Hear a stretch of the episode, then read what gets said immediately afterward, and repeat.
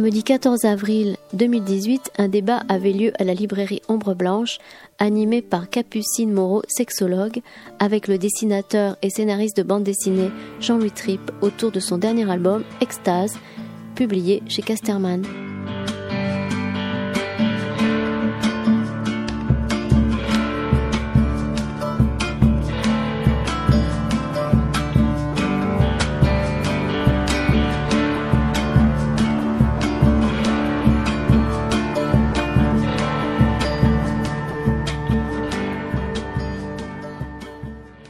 Bonjour tout le monde. On n'aurait peut-être pas forcément besoin de micro, mais en fait, on va être enregistré Ah oui. euh, pour faire un podcast. Donc, on est euh, obligé de parler au micro. C'est, ça fait un drôle d'effet. mais bon, on va faire avec et comme ça, ça pourra être écouté euh, par d'autres personnes. Donc, bonjour à tout le monde. Je suis Capucine Moreau. je suis sexologue. Ombre Blanche m'a proposé d'animer ce débat et de poser des questions à Jean-Louis Tripp sur sa BD Extase.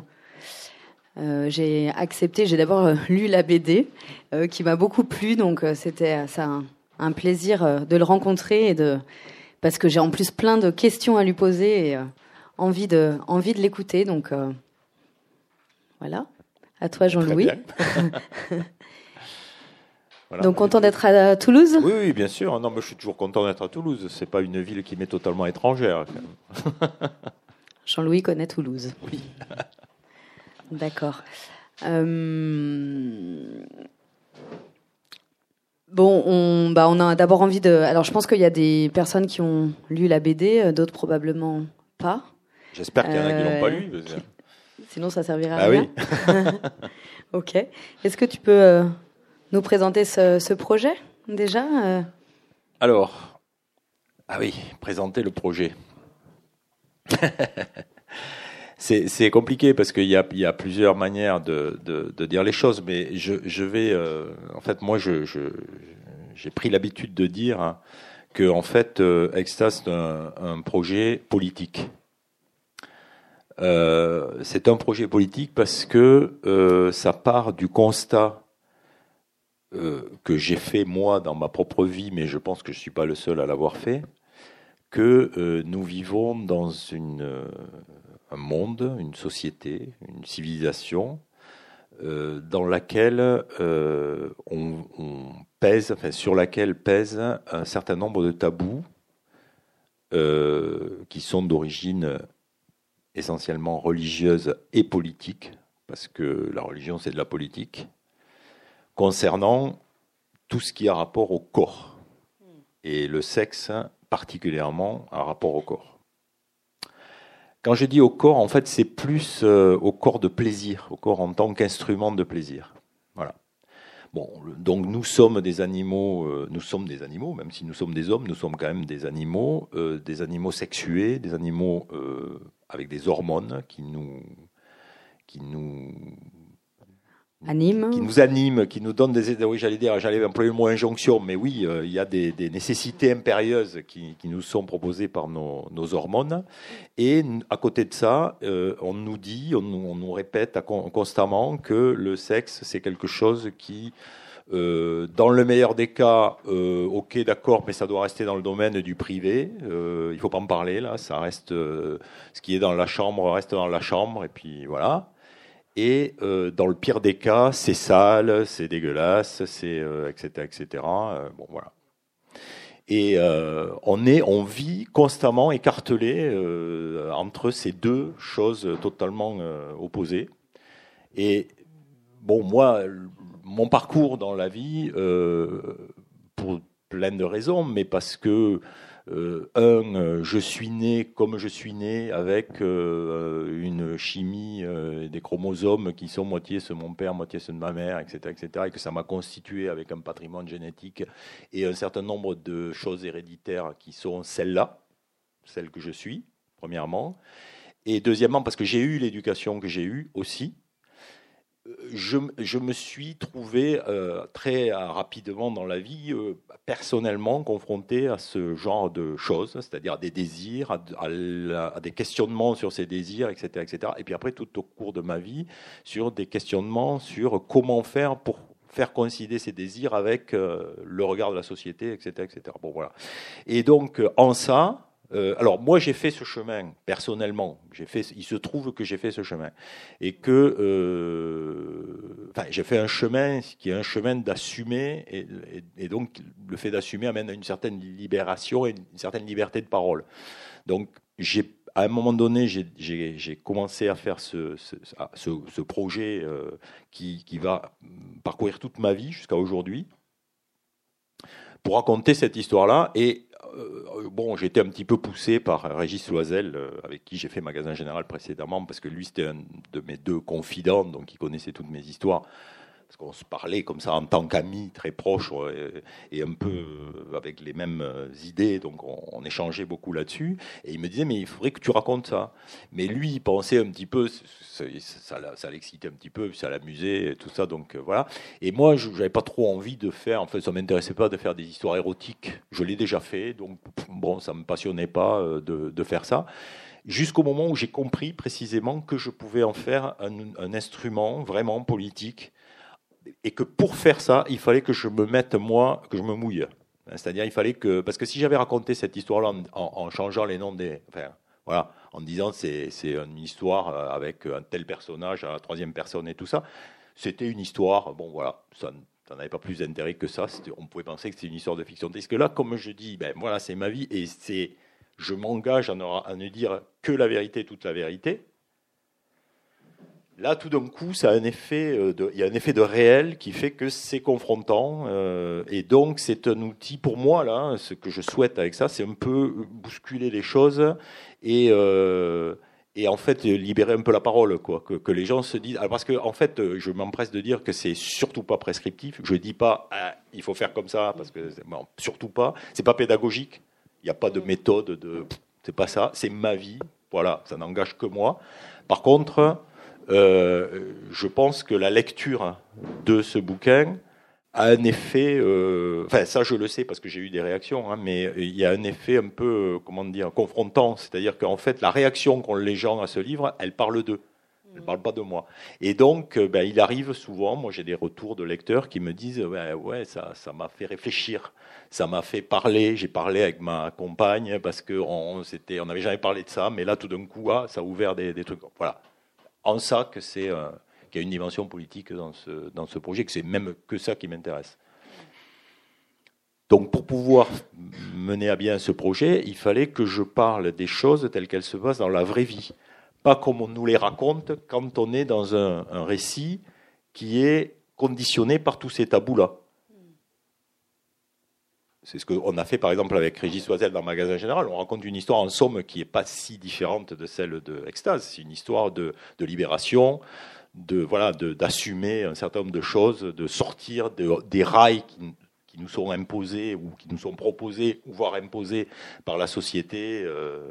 donc à un moment de dire mais là, attends, il peut y avoir une autre manière de voir les choses, de mener ma vie. Peut-être que moi, c'est, j'ai pas envie de faire ce qu'on m'a dit que je devais faire. Peut-être que j'ai envie de vivre autrement, etc., etc. Une grande question. Euh, qui, occupe beaucoup la société en ce moment, entre autres. Et donc, euh, donc voilà, pour pouvoir euh, dire ça, il fallait que je raconte les choses telles qu'elles se passent. C'est-à-dire que quand on est, pour, pour, être très clair, quand on est à deux dans une pièce et qu'on est là parce qu'on a le, un, désir vraiment d'être là pour faire des choses sexuelles, on va être amené à voir des choses et à faire des choses. Et ces choses-là, normalement, on ne les montre jamais. À ce moment-là, on montre une paire de chaussettes sur le tapis ou un plan sur la fenêtre avec la lune, etc. etc. Je dis, c'est ce qu'on a fait dans le magasin général, qui est un récit grand public. Et là, je voulais dire, mais non, mais quand on est là, on est là parce qu'on a envie de faire ça et de voir ça. Donc, je le montre tel que ça se passe. Et c'est ça qui a l'effet, euh, voilà, c'est ça qui produit un effet choc, parce que ce qu'on voit, ce sont des images que immédiatement on associe comme qu'on identifie comme pornographiques. Et dès qu'on si on lit l'histoire sans juste se focuser, on se rend compte que non, finalement, ce n'est pas pornographique, c'est juste la nature. C'est naturel. Ouais, c'est un. C'est le récit d'un personnage et de son, de son chemin. Mais c'est vrai quand on prend juste euh, une image éventuellement. Oui, parce que pour ceux qui seraient là éventuellement par hasard, on l'a, l'a même pas dit au début. Euh, c'est euh, le donc Extase, le premier tome de ton auto, de ton chemin autobiographie. sexuelle et érotique, j'aime bien le, bah, mot érotique, oui, sexuel, plus large et amoureux et intime et, et, intime en fait. Oui, c'est ça. Bah, je pense que c'est la vie de quelqu'un. C'est juste que, enfin, en tout cas, euh, euh, je souhaite à la plupart des, ben, ce qui est le cas de la plupart des, des gens qui ont normalement une vie sexuelle qui est ce qu'elle est, mais qui, qui, existe. En tous les cas, ils ont des désirs, ils ont des voilà. Donc, euh, je veux dire, on est, on est, on a ça dans notre vie. moi, je raconte la mienne, mais je la raconte en, en disant ce que d'habitude on ne dit pas. Mm. Voilà. Ouais, t'occultes pas certaines scènes. Non. Mm. Et hum, Justement, tu le disais, euh, tu as, choisi de le faire euh, donc sous forme de témoignage, mais aussi pour que ça fasse, euh, ça permette une forme d'effet miroir quelque part. Tu te, tu te mouilles aussi. Mhm. ce qu'on disait tout à l'heure, c'est qu'il y avait beaucoup de gens qui disaient que c'était courageux, mais que finalement, quand on, on, raconte sa propre histoire comme ça, c'est qu'il y a quelque chose aussi qui est, qui est digéré, qui est pas derrière, mais qui est. Euh, oui, c'est ça. Ce que je disais, c'est que en fait, oui, c'est une question qu'on m'a beaucoup, enfin, c'est une chose qu'on m'a beaucoup dite, euh, qui venait avec une question qui était associée, qui était ah, mais c'est quand même très très courageux d'avoir osé raconter ça. Et comment vous avez fait pour en parler à vos proches? Alors, euh, donc, en fait, la réponse, elle est relativement simple. C'est que, en fait, à partir du moment où on assume quelque chose, il n'y a aucune honte à le, à le raconter personne, enfin, je veux dire, le gars qui aime bricoler le dimanche et construire des, des, tours Eiffel en allumettes, s'il n'a pas honte de ça, il peut, au contraire, il peut en être fier, mais en tous les cas, le raconter en disant, ben ouais, moi j'ai une passion, c'est tel truc. Bon. Je dis toujours, si j'avais raconté mon histoire de ma passion pour la cuisine, qui ce qui n'est pas le cas, hein, mais enfin, hmm. bon, si j'avais adoré faire la cuisine, j'aurais pu raconter la même histoire de la même façon, c'est-à-dire en montrant comment ça se passe quand on fait la cuisine et puis qu'on sent les odeurs, qu'on met le truc dans sa bouche, qu'est-ce qui se passe dans la bouche, comment ça travaille avec les papilles, comment euh, ça, ça descend, enfin tous ces trucs organiques euh, qui ont rapport avec le corps, le plaisir, etc. J'aurais pu le raconter. Personne m'aurait dit à ce moment-là, waouh, c'est super courageux d'avoir osé raconter ça. En fait, la seule, question, la seule raison pour laquelle on me pose cette question, c'est parce que ça parle de sexe. Hmm. Voilà. Donc, euh, j'ai dit, ben ouais, mais euh, voilà, à partir du moment où on assume un truc, et puis moi, là, il a fallu que je fasse. en fait, ce travail d'assumer, je l'ai fait avant de commencer Extase. C'est-à-dire entre le moment où la décision a été prise avec mon éditeur que j'allais faire ce livre-là, parce que moi, c'est une demande, hein, c'est pas moi qui ai dit je veux faire ce livre, c'est Régis Loisel et mon éditeur qui m'ont dit il faut que tu fasses ce livre. Hmm. j'ai dit, ok, d'accord. Mais euh, attends, comment je vais raconter ce truc-là et tout ça? Et là, il a fallu que je fasse un travail en me disant, mais là, euh, ouais, il y a très peu de personnes qui sachent ça. Qui, voilà, mon entourage, encore quelques personnes. Là, euh, ok, là, il faut que je, il faut que je sois capable d'en parler. Donc pendant six mois, je me suis obligé d'en parler à toutes les personnes qui me posaient la question. Et tu fais quoi après magasin général? Ah ben attends, je vais te raconter. Blum, tu veux savoir? Oui, ok. Et là, je racontais et là, après, euh, bah, je, voilà, je me suis rendu compte que personne partait en courant. Que, ok, mm. j'ai dit d'accord, alors je vais le faire. Puis voilà. Donc c'est assumé. À partir du moment où tu mm. assumes, tu, tu...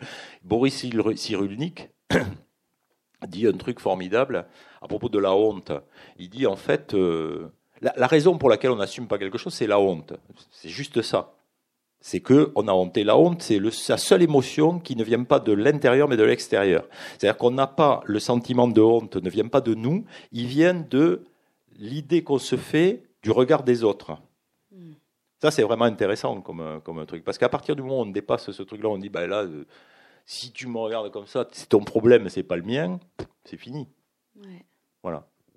Du coup, tu permets aux, ouais, aux lecteurs, aux lectrices de de s'interroger aussi sur leur, leur propre honte, leurs propres limites. Ça, ça leur appartient. Moi, vraiment. Ce que je disais, c'est que ça parle d'eux, effectivement, parce que j'ai des réactions très variées à ça, et je vois où est-ce que les gens peuvent coincer à certains trucs. Comment, où les hommes coincent, par exemple, à certains moments. Où, euh, et ça, alors là, c'est très, très évident quand on voit les endroits où ça coince, que ça parle pas de moi, ça parle d'eux. et de leur peur à eux, et de leur. Euh, voilà, mais ça, c'est pas. Moi, je fais pas de thérapie. Hein. Ils coincent sur quoi, les hommes? Oh, ben alors là, euh, toujours sur les, les, les, deux mêmes trucs, en fait. Tout ce qui est le truc très mainstream, on va dire, tu sais, la sexualité, donc les, les, premières découvertes, les trucs, es avec une fille, tout ça, ça c'est parfait.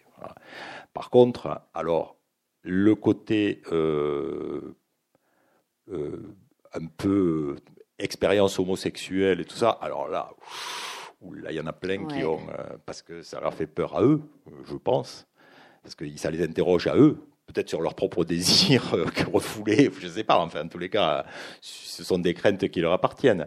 Ça, et puis alors l'orgie romaine de la fin aussi, que souvent on dit, oh là, mais là, ça commence à devenir un peu... Oula. Ça donne envie, hein, de la fin. On, a des, on commence à avoir des petits flashs comme ça. Effectivement, t'évites pas la question euh, des hommes entre hommes. Alors même pas, c'est même pas de, c'est même pas la question de l'homosexualité en l'occurrence. Ah bah c'est euh, la proximité avec les autres, les autres hommes. Euh.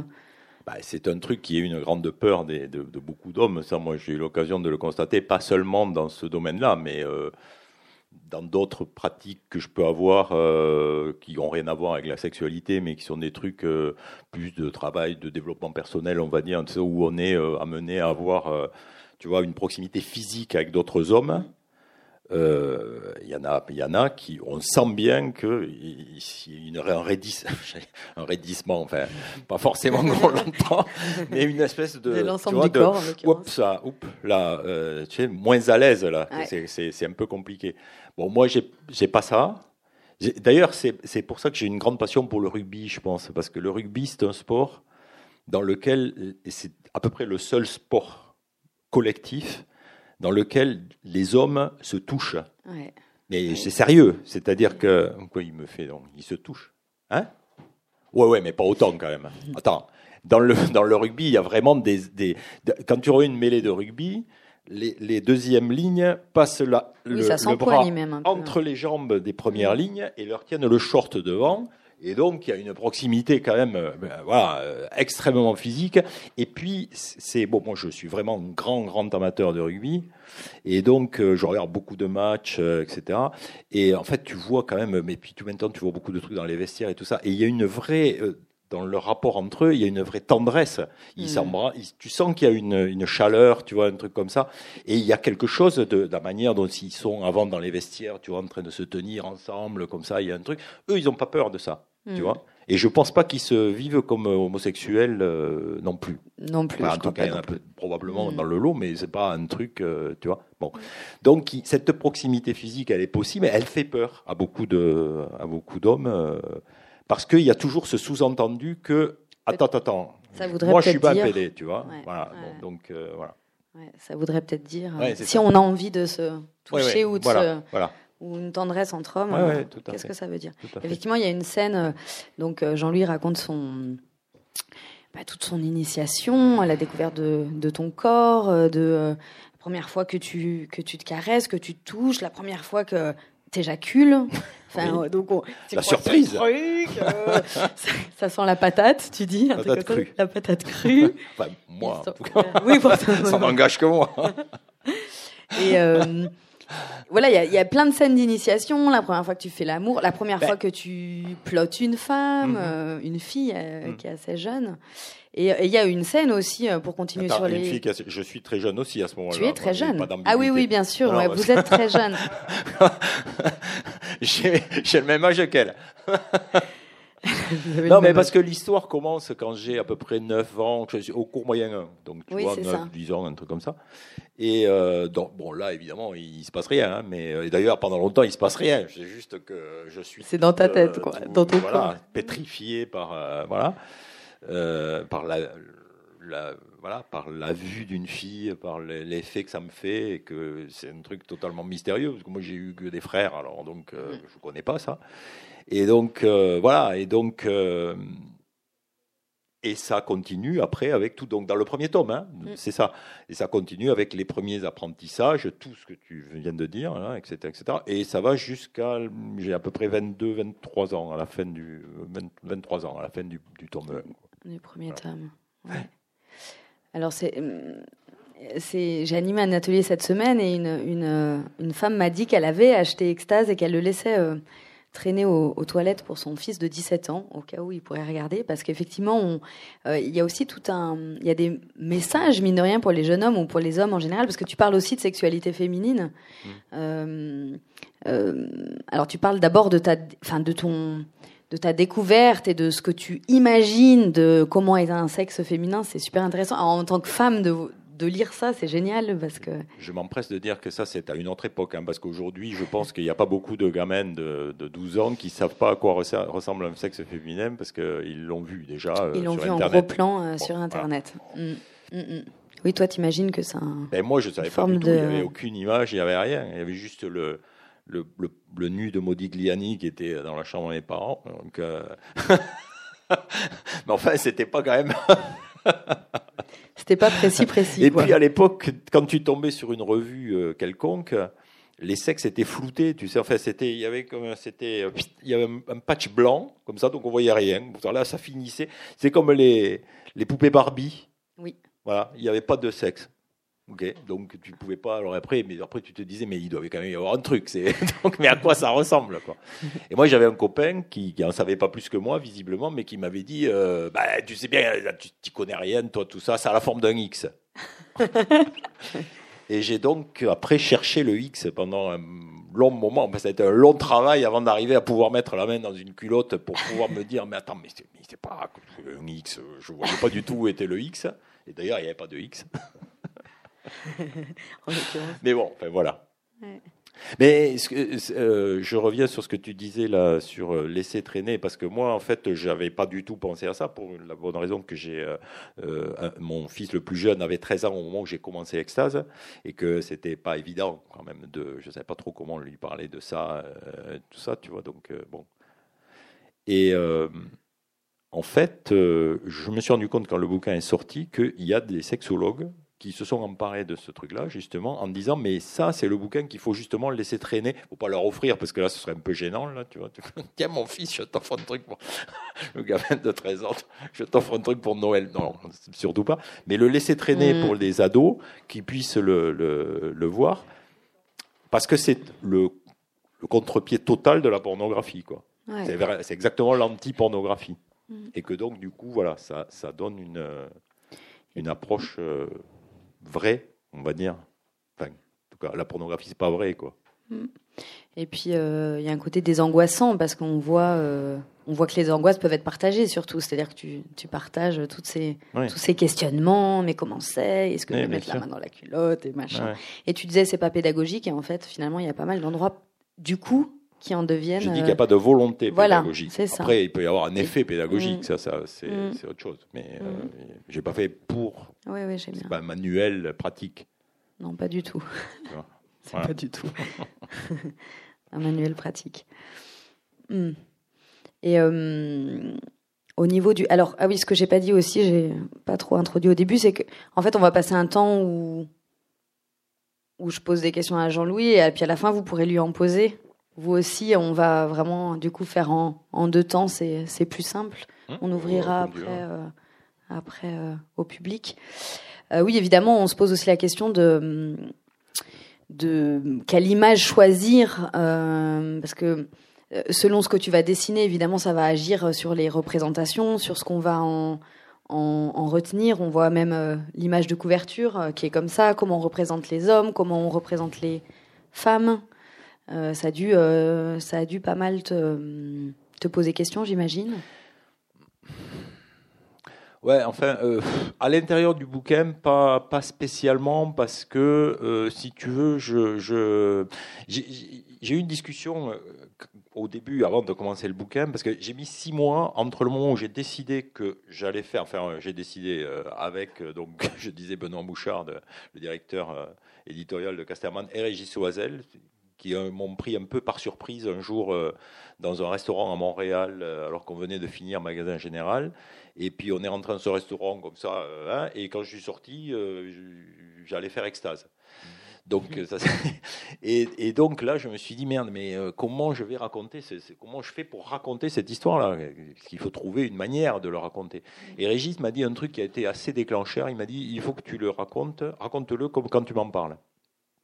Alors moi, la manière dont j'ai interprété ce truc-là, c'était de dire en fait, il faut que tu sois toi. Il faut que tu, faut pas que tu cherches des artifices et des trucs. Euh. Et donc, mon travail au début, c'était de, dire, ben voilà, moi, comment, la manière dont je suis moi, qui je suis, avec euh, mon mélange de euh,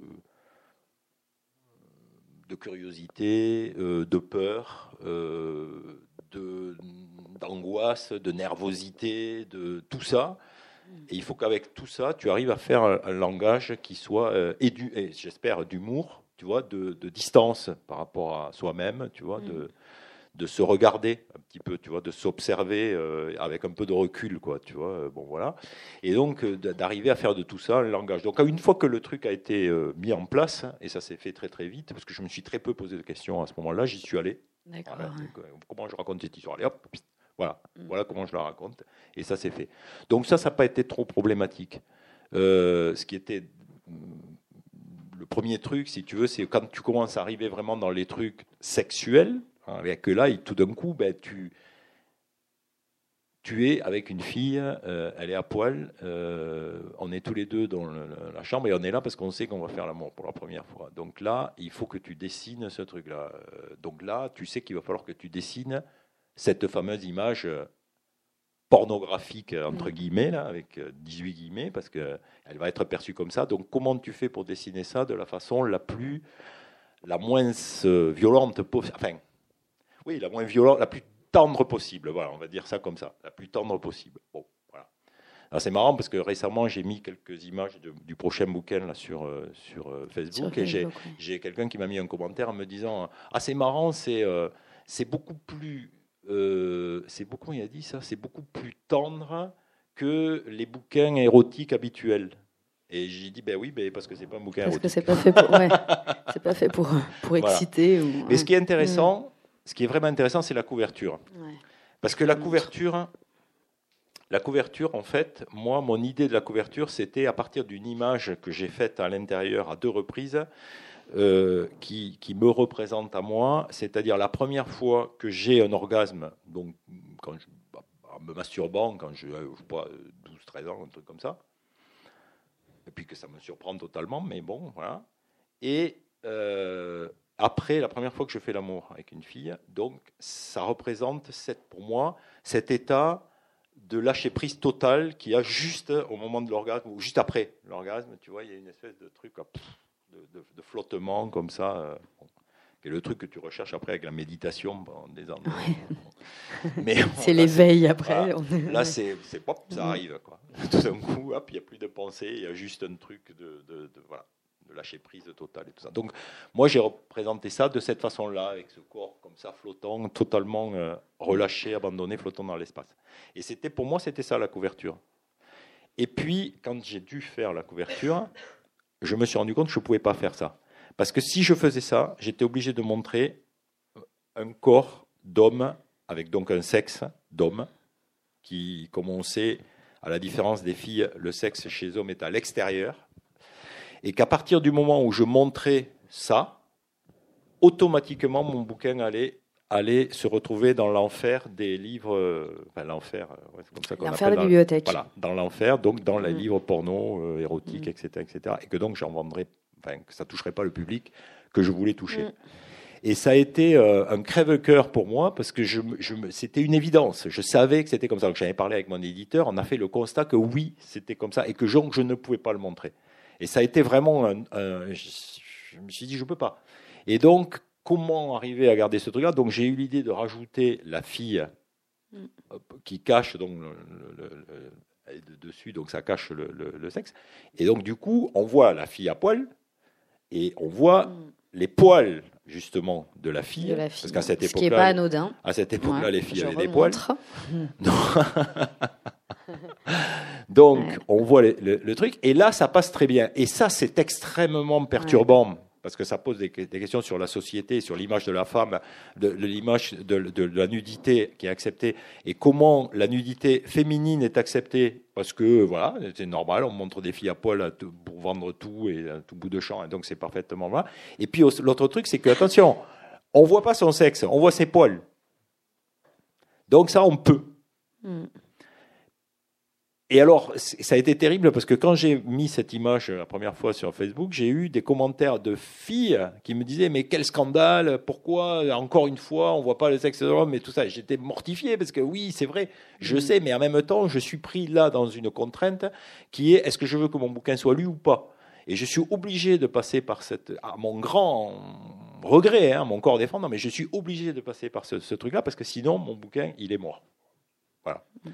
Mais c'est vraiment intéressant, quoi, sur l'image de la, de la nudité de la femme. En fait, ça, ça repose tout, en soi déjà toute la question qu'il y a dans Extase aussi. Ouais. Hein.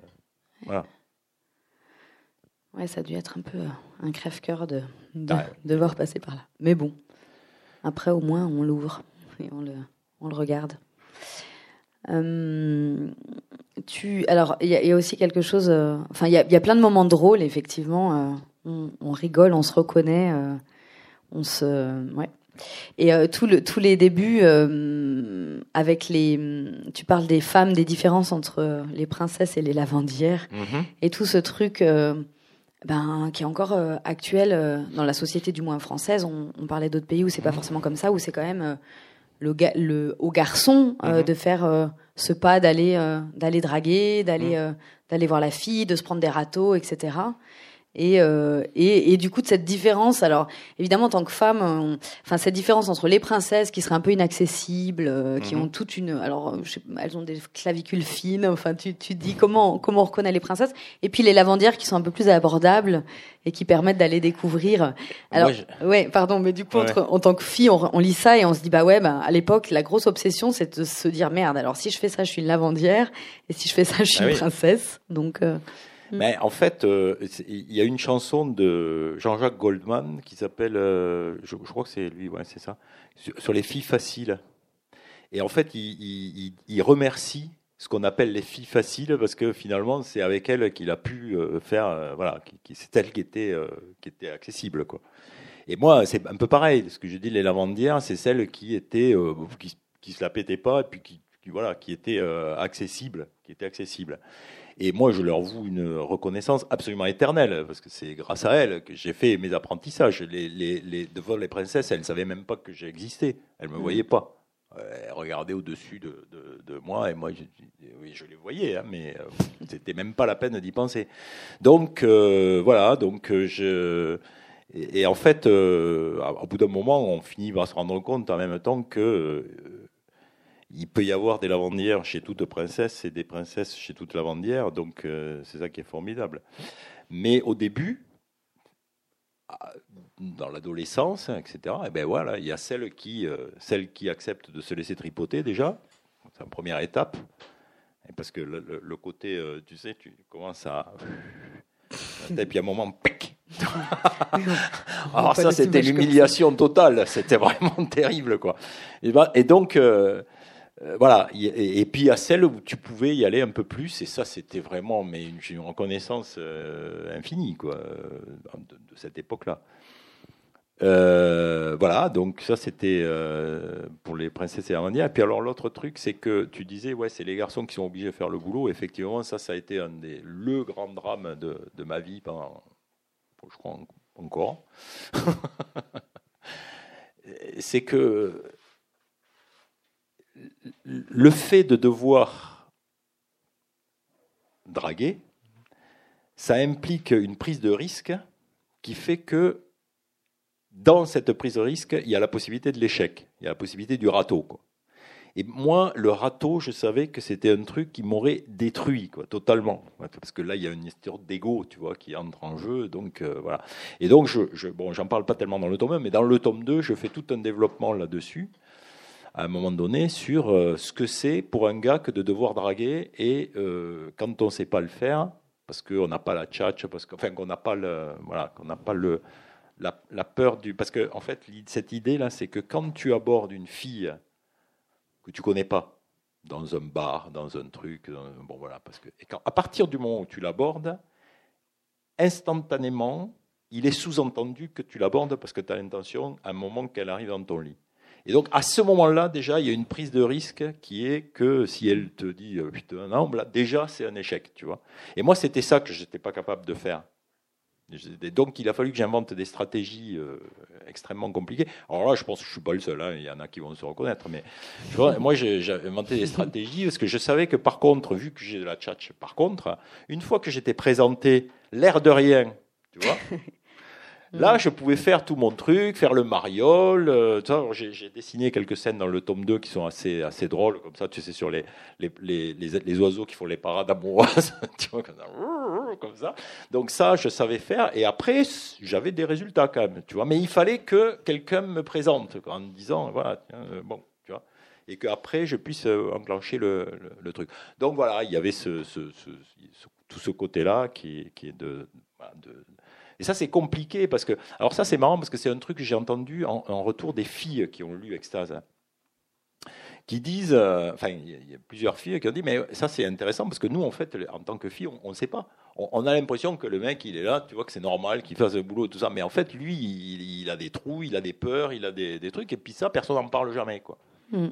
Tu vois? Bon, voilà. Mais voilà, on a ça aussi. C'est une responsabilité. Alors moi, j'ai, par exemple, au Québec, c'est très différent. Tu vois, moi, ça fait 15 ans que j'habite au, Québec et j'ai découvert là-bas que les nanas n'ont pas du tout, enfin, c'est pas du tout les mêmes codes, quoi. Donc là-bas, euh, c'est les nanas qui, qui, quand elles veulent, les Françaises qui vont, qui arrivent au Québec, sont complètement désarçonnées parce que les mecs les draguent pas. Hmm. Et à un moment, elles finissent par tomber. Elles se disent Mais attends, je pue du bec, qu'est-ce que c'est euh, Tout d'un coup, j'ai perdu tout attrait, tout sexe à pile et tout. Et jusqu'au moment, elle tombe sur une Québécoise qui dit Mais attends, mais si tu, il faut que tu y ailles là, parce que sinon. Euh, alors, ah, ok, ah, Et alors là, si elle, si elle, si elle fonce. Mais là, ça inverse le truc, tu vois. Elle se retrouve dans la position de devoir y aller. Ouais, ça équilibre. Parce ah, que, Et parce qu'en tant que, ouais, que femme en France, à l'inverse, si tu si, si tu es dans une démarche active, euh, c'est assez compliqué aussi. Ouais. ouais. tu perds ton statut de princesse. C'est ça. C'est un peu frustrant aussi. Ok, ça donne euh, envie de faire des stages au Québec. c'est pas mal. Ça, ça, équilibre un peu. Euh, tu rencontres euh, cette Caroline, mhm. quand même, tu fais une très belle rencontre. Tu tombes amoureux d'une princesse qui tombe amoureuse de toi. Princesse mhm. lavandière, on peut oui, dire. Oui, oui, oui. Parce qu'elle est. voilà, avec qui tu fais l'amour pour la première fois. Mhm. Donc là, tu racontes pas mal ça. Tu racontes comme, bah, comme elle t'initie aussi, parce qu'elle connaît assez bien son corps pour une jeune femme. Euh, il y a quand même le sujet aussi de assez tabou de la masturbation féminine. Mmh. Euh, cette, euh, cette jeune femme qui te raconte que depuis 4 ans, elle se masturbe, elle connaît son clitoris. Depuis l'âge de 4 ans, pardon. Depuis l'âge de 4 ans. Et euh, voilà, elle a, elle a découvert ça toute petite. Elle, elle sait comment son clitoris fonctionne. Elle, mmh. elle jouit. Elle te montre un exemple de jouissance féminine Juste, euh, juste tu te sens tout petit, on le voit tout petit à côté de cette femme euh, qui, qui jouit comme pas possible. J'avais jamais pensé à ça en fait. Parce que, mais non, j'avais pas pensé à ça. Moi, je, savais que moi, là, j'avais découvert ça, euh, bon, très bien, mais j'avais pas pensé que les filles, euh, j'avais pas pensé. ça, encore une fois, c'est un truc aujourd'hui, je pense que c'est plus, c'est plus la même donne pour les jeunes, mais à l'époque, je m'étais pas posé la question. Je, j'avais pas pensé. Et donc là, la première fois, ben, moi, déjà c'est compliqué d'arriver à trouver euh, comment, comment il faut faire, machin, que ça rentre bien, comment il faut faire. Bon, bref, tout ça, tout le côté mécanique. Mm. et puis, euh, je veux dire, ça n'a pas duré euh, pendant 25 minutes. Hein, ça a été assez vite réglé, quoi. Mais donc, moi, j'étais dans mon truc, et elle était là, genre, oh, ok. Ok, et là donc, euh, effectivement, elle, elle s'est masturbée parce qu'elle savait le faire. Et, puis, euh, et moi, j'étais totalement. Alors, ok, je, découvre ça. Et puis, bon, là, donc, orgasme. merde, putain, qu'est-ce que c'est que ce truc, tu vois Donc là, il faut que j'apprenne ça, là. Alors, ça, ça a été. Euh, ok, il y, a un truc, là, il faut, faut comprendre comment ça marche. Donc, voilà. Ouais, elle t'apprend comment, bah comment faire, comment la faire jouer. Parce que tu savais bien faire. Ouais, moi j'étais bien tombée pour une, une première. Parce que bon, elle, euh, oui, bien sûr, elle, elle, y va. C'est tout un parcours aussi hein, en tant que femme de d'assumer enfin, ça. Moi, après, j'ai découvert que quand même la plupart des, des, enfin même beaucoup de filles en tous les cas, ont une sexualité qui commence beaucoup plus tôt que celle des garçons, beaucoup mm. plus tôt. Hein, le nombre de vélos euh, qui ont été le grand copain des filles, les accoudoirs de fauteuil, euh, les nounours, tous les objets divers et variés, hein, mesdames. Euh, alors que les garçons, ça arrive beaucoup plus tard. Enfin, moi, j'étais tout d'un coup. Quand j'ai découvert ça, j'ai dit putain, mais attends, mais moi j'ai 8 ans de retard.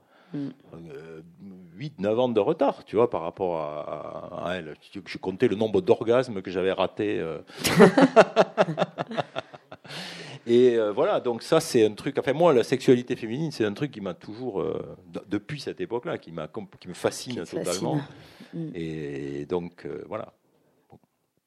Et je trouve que c'est beaucoup plus, c'est vraiment beaucoup plus intéressant. Moi, j'ai beaucoup regretté par période. Bon, maintenant, ça va, je me suis habitué, mais j'ai vraiment beaucoup regretté de ne pas être une fille à certains moments. Je trouve que c'est quand même plus intéressant. Quoi. Mm. Et, euh, et, tu dis comment tu le nommes déjà euh, le, ton épée laser euh, euh, ouais non parce que je, je, je dis qu'en fait apprendre la masturbation apprendre la masturbation féminine c'est un peu comme maîtriser le feu tu sais mm. pour les hommes préhistoriques avec le Comment bien frotter Je peux pas le faire avec les deux mains, mais avec le truc pour rouler là, le jusqu'à ce que ça. Et que là, quand tu maîtrises ça, tu es le roi du monde, quoi. Tu vois, tu dis, ça y est, quoi. Tu es le gars qui sait faire naître le feu, donc euh, tu as un statut, euh, bon. Et donc je, je, mais en même temps, l'image de la façon dont se construisent les hommes, ça j'en parlerai sur le, dans le tome 2, j'en parle de ça, de ce que c'est que l'idée de l'érection chez l'homme de, de, de, de la, du drame que c'est quand ça n'y est pas. Mm. Parce qu'on est construit, notre virilité, l'image qu'on se fait de nous-mêmes, elle passe par ça. Veut, veut pas, là, comme on dirait au Québec. Elle passe par ça. Et donc, euh, j'avais quand même cette idée à l'époque que, ok, bon, le, le, le là, qui fait le, feu, c'est très très bien, mais que quand même, l'épée laser, c'est mieux, quoi. tu vois, donc je me suis beaucoup acharné avec mon épée laser pour essayer de, d'arriver à faire. Mais sauf que ça marchait pas, quoi. C'était pas, voilà, l'épée laser a été vaincue par le, par finalement. et donc, voilà, qu'à un moment donné, c'est une belle leçon de modestie aussi que de se dire, bon, ben, ok, ben, c'est, ben, c'est bien, elle aime ça, mais bon, j'arriverai pas comme ça. Et en fait, aujourd'hui, quand, alors maintenant, aujourd'hui, on a, beaucoup avancé sur ces histoires de clitoris. On a découvert récemment que le clitoris n'était pas juste un petit bouton, mais qu'il y avait tout un truc en dessous, là, le pingouin. Là. Bon, ben, voilà. Donc on a découvert tout ça. On a, du coup, on sait que l'orgasme, le fameux orgasme vaginal, en fait, c'est c'est pas tellement différent, mais c'est juste une manière différente de. Enfin, bon, tout ce truc-là, on va pas faire un cours. De, moi, tu feras le cours de sexologie si tu veux, mais c'est pas mon boulot. Et donc, euh, et donc euh, voilà. Mais à cette époque-là, il y avait, et je pense que c'est un truc qui a quand même qui est ancré, euh, assez ancré profondément pour certaines personnes, qu'il y aurait une espèce de hiérarchie entre l'orgasme vaginal mm. obtenu grâce au sexe masculin, parce que c'est ça qu'il y a, et l'orgasme clitoridien qui serait voilà un peu moins bien quoi. en fait, c'est n'importe quoi.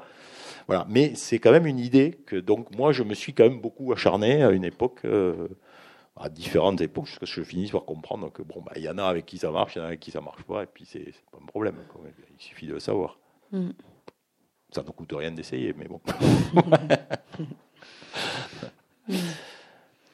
Euh, ouais, on va. L'idée c'est pas non plus de, en effet, de faire un cours de sexo, mais euh, sur, ouais, sur la sexualité féminine. Alors ceci dit, oui, on a, on en parle plus et tout, mais on, reste euh, quand même très. Euh, enfin, ça n'a pas tant changé que ça dans les représentations, euh, finalement, quand même, encore aujourd'hui. Et donc, tu te mets en, couple avec cette Caroline donc assez euh, assez jeune. Vous êtes tous les deux assez jeunes. Alors c'est rigolo. Tu, tu dis euh, vous devenez un, un couple pour l'extérieur, pour le prof, pour les mhm. élèves. Donc ce truc, euh, effectivement, on est estampillé couple. on était très protégé d'ailleurs, justement, à cause de ça. Très protégé. Ah oui, on était très très protégé par tout le monde parce qu'on était le couple de le, du lycée quoi. De, de, enfin de la classe en tous les cas, les autres. Mais nous on était le couple, puis on est resté en couple. on est resté sept ans ensemble, donc mm. on était, on a fini toute notre de la, première et terminale, on était le couple, donc c'était voilà. Donc il n'était pas question qu'on nous, nous, sépare en classe, pas question que sinon il y avait une grève immédiate. Euh, c'était euh, non non, on était c'était très les élèves, enfin les autres élèves et les profs étaient assez bienveillants avec ça. Et on était euh, vraiment collés ensemble en cours à partir de ce moment-là. Là, voilà. Hmm. Et puis vous, vous arrêtiez, vous, vous êtes dans une exploration hyper. Ben, ça, c'était alors évidemment, ça, c'est un truc tout à l'heure, on parlait, on disait, bon voilà, euh, moi, je raconte cette histoire qui est la mienne. ça n'a aucune valeur prescriptive ou c'est pas voilà c'est mon histoire mais moi j'ai eu une chance inouïe dans ce truc là c'est de tomber amoureux et réciproquement d'une fille quand j'avais 16 ans d'être à ce moment-là en plus d'avoir ma chambre puisque je ne vivais plus chez mes parents à ce moment-là. Donc j'ai eu une chance inouïe que mes parents me laissent partir déjà. Merci maman. Me laisse partir quand j'avais 14 ans euh, et des poussières ah pour vivre tout seul, ce qui m'a permis à cette époque-là d'être vraiment autonome, si tu veux, d'avoir ma voilà donc une liberté totale. Et donc, euh, en fait, euh, moi, à l'époque où j'étais au lycée, donc j'avais la chance d'être amoureux d'une fille et que, en gros, tous les matins, elle me rejoignait dans ma chambre avant d'aller au lycée. Et puis, on arrivait au lycée, on était très détendu. Hmm. On avait passé une petite trois quarts d'heure à faire des galipettes. Et donc, euh, voilà. Et surtout, de pouvoir explorer avec elle pendant plusieurs années. Donc, dans un cadre euh, d'une relation amoureuse, etc. Et moi, je voyais tous mes copains qui galéraient parce que ben, ils trouvaient pas forcément la lavandière à l'époque, euh, voilà, qui acceptaient. Puis quand ils en trouvaient une, c'était une fois, deux fois, puis c'était à l'arrière d'une bagnole. c'était compliqué, quoi. attendre que les parents soient partis en week-end, c'était, c'était galère. Et moi, c'était vraiment royal, quoi. Donc euh, ça, c'était génial parce que ça m'a donné une, je, pense, ça a déterminé beaucoup de choses après, quoi, tu vois, sur le, voilà, sur le, la tranquillité avec ça. Tu quelque chose de simple, quoi. Voilà, de de, de, de, positif, de, de bien, quoi, de voilà, de positif. Je suis très content parce que mon fils, euh, mon fils le plus jeune, qui a 16 ans, il est exactement dans la même configuration, mais un an plus tôt, lui. Ça fait un an et demi qu'il est avec la même fille, ils sont super amoureux, etc. etc. et, pareil, ils sont exactement dans le même, euh, le même truc. Euh, et, je vois chez lui comment c'est quelque chose qui est. Euh, voilà, qui est. enfin, apaisant, ouais, c'est ça, apaisant. Mm. Du coup, ça donne envie, euh, au passage, parenthèse, de demander si tes fils ont, ont lu. Euh, T'en as un de 16 ans et un de 23. 23. Euh, oui, oui, alors. Je, je, peux raconter. On a, un peu, on a 5 minutes là, ça va Ouais, ça va, il est 7h moins 10. Non, parce qu'il y a une histoire que je raconte avec son autorisation, hein, parce que la première fois que je l'ai raconté en public, il était dans la salle, donc voilà c'est que mon fils euh, le plus jeune, il avait 13 ans quand j'ai commencé à, faire extase, quand j'ai décidé de commencer à faire extase. Et donc autant c'était pas un problème de, de raconter ça et de faire lire les premières pages à ma mère, à mon frère, euh, à ma belle-sœur, à mon fils aîné, tout ça, c'était pas trop problématique. Autant mon fils qui avait 13 ans, c'était compliqué. D'autant que sa mère était un peu quand même, elle me disait, mais tu es sûr que ça va pas quand même le traumatiser? Bon, on est séparés depuis très longtemps, mais bon, elle était un peu inquiète avec ça quand même, ça l'a, ça gêné un petit peu, tout ça. Et donc, je savais pas trop comment lui en parler. Bon, bref, cet été-là, on part tous les deux une semaine à la montagne.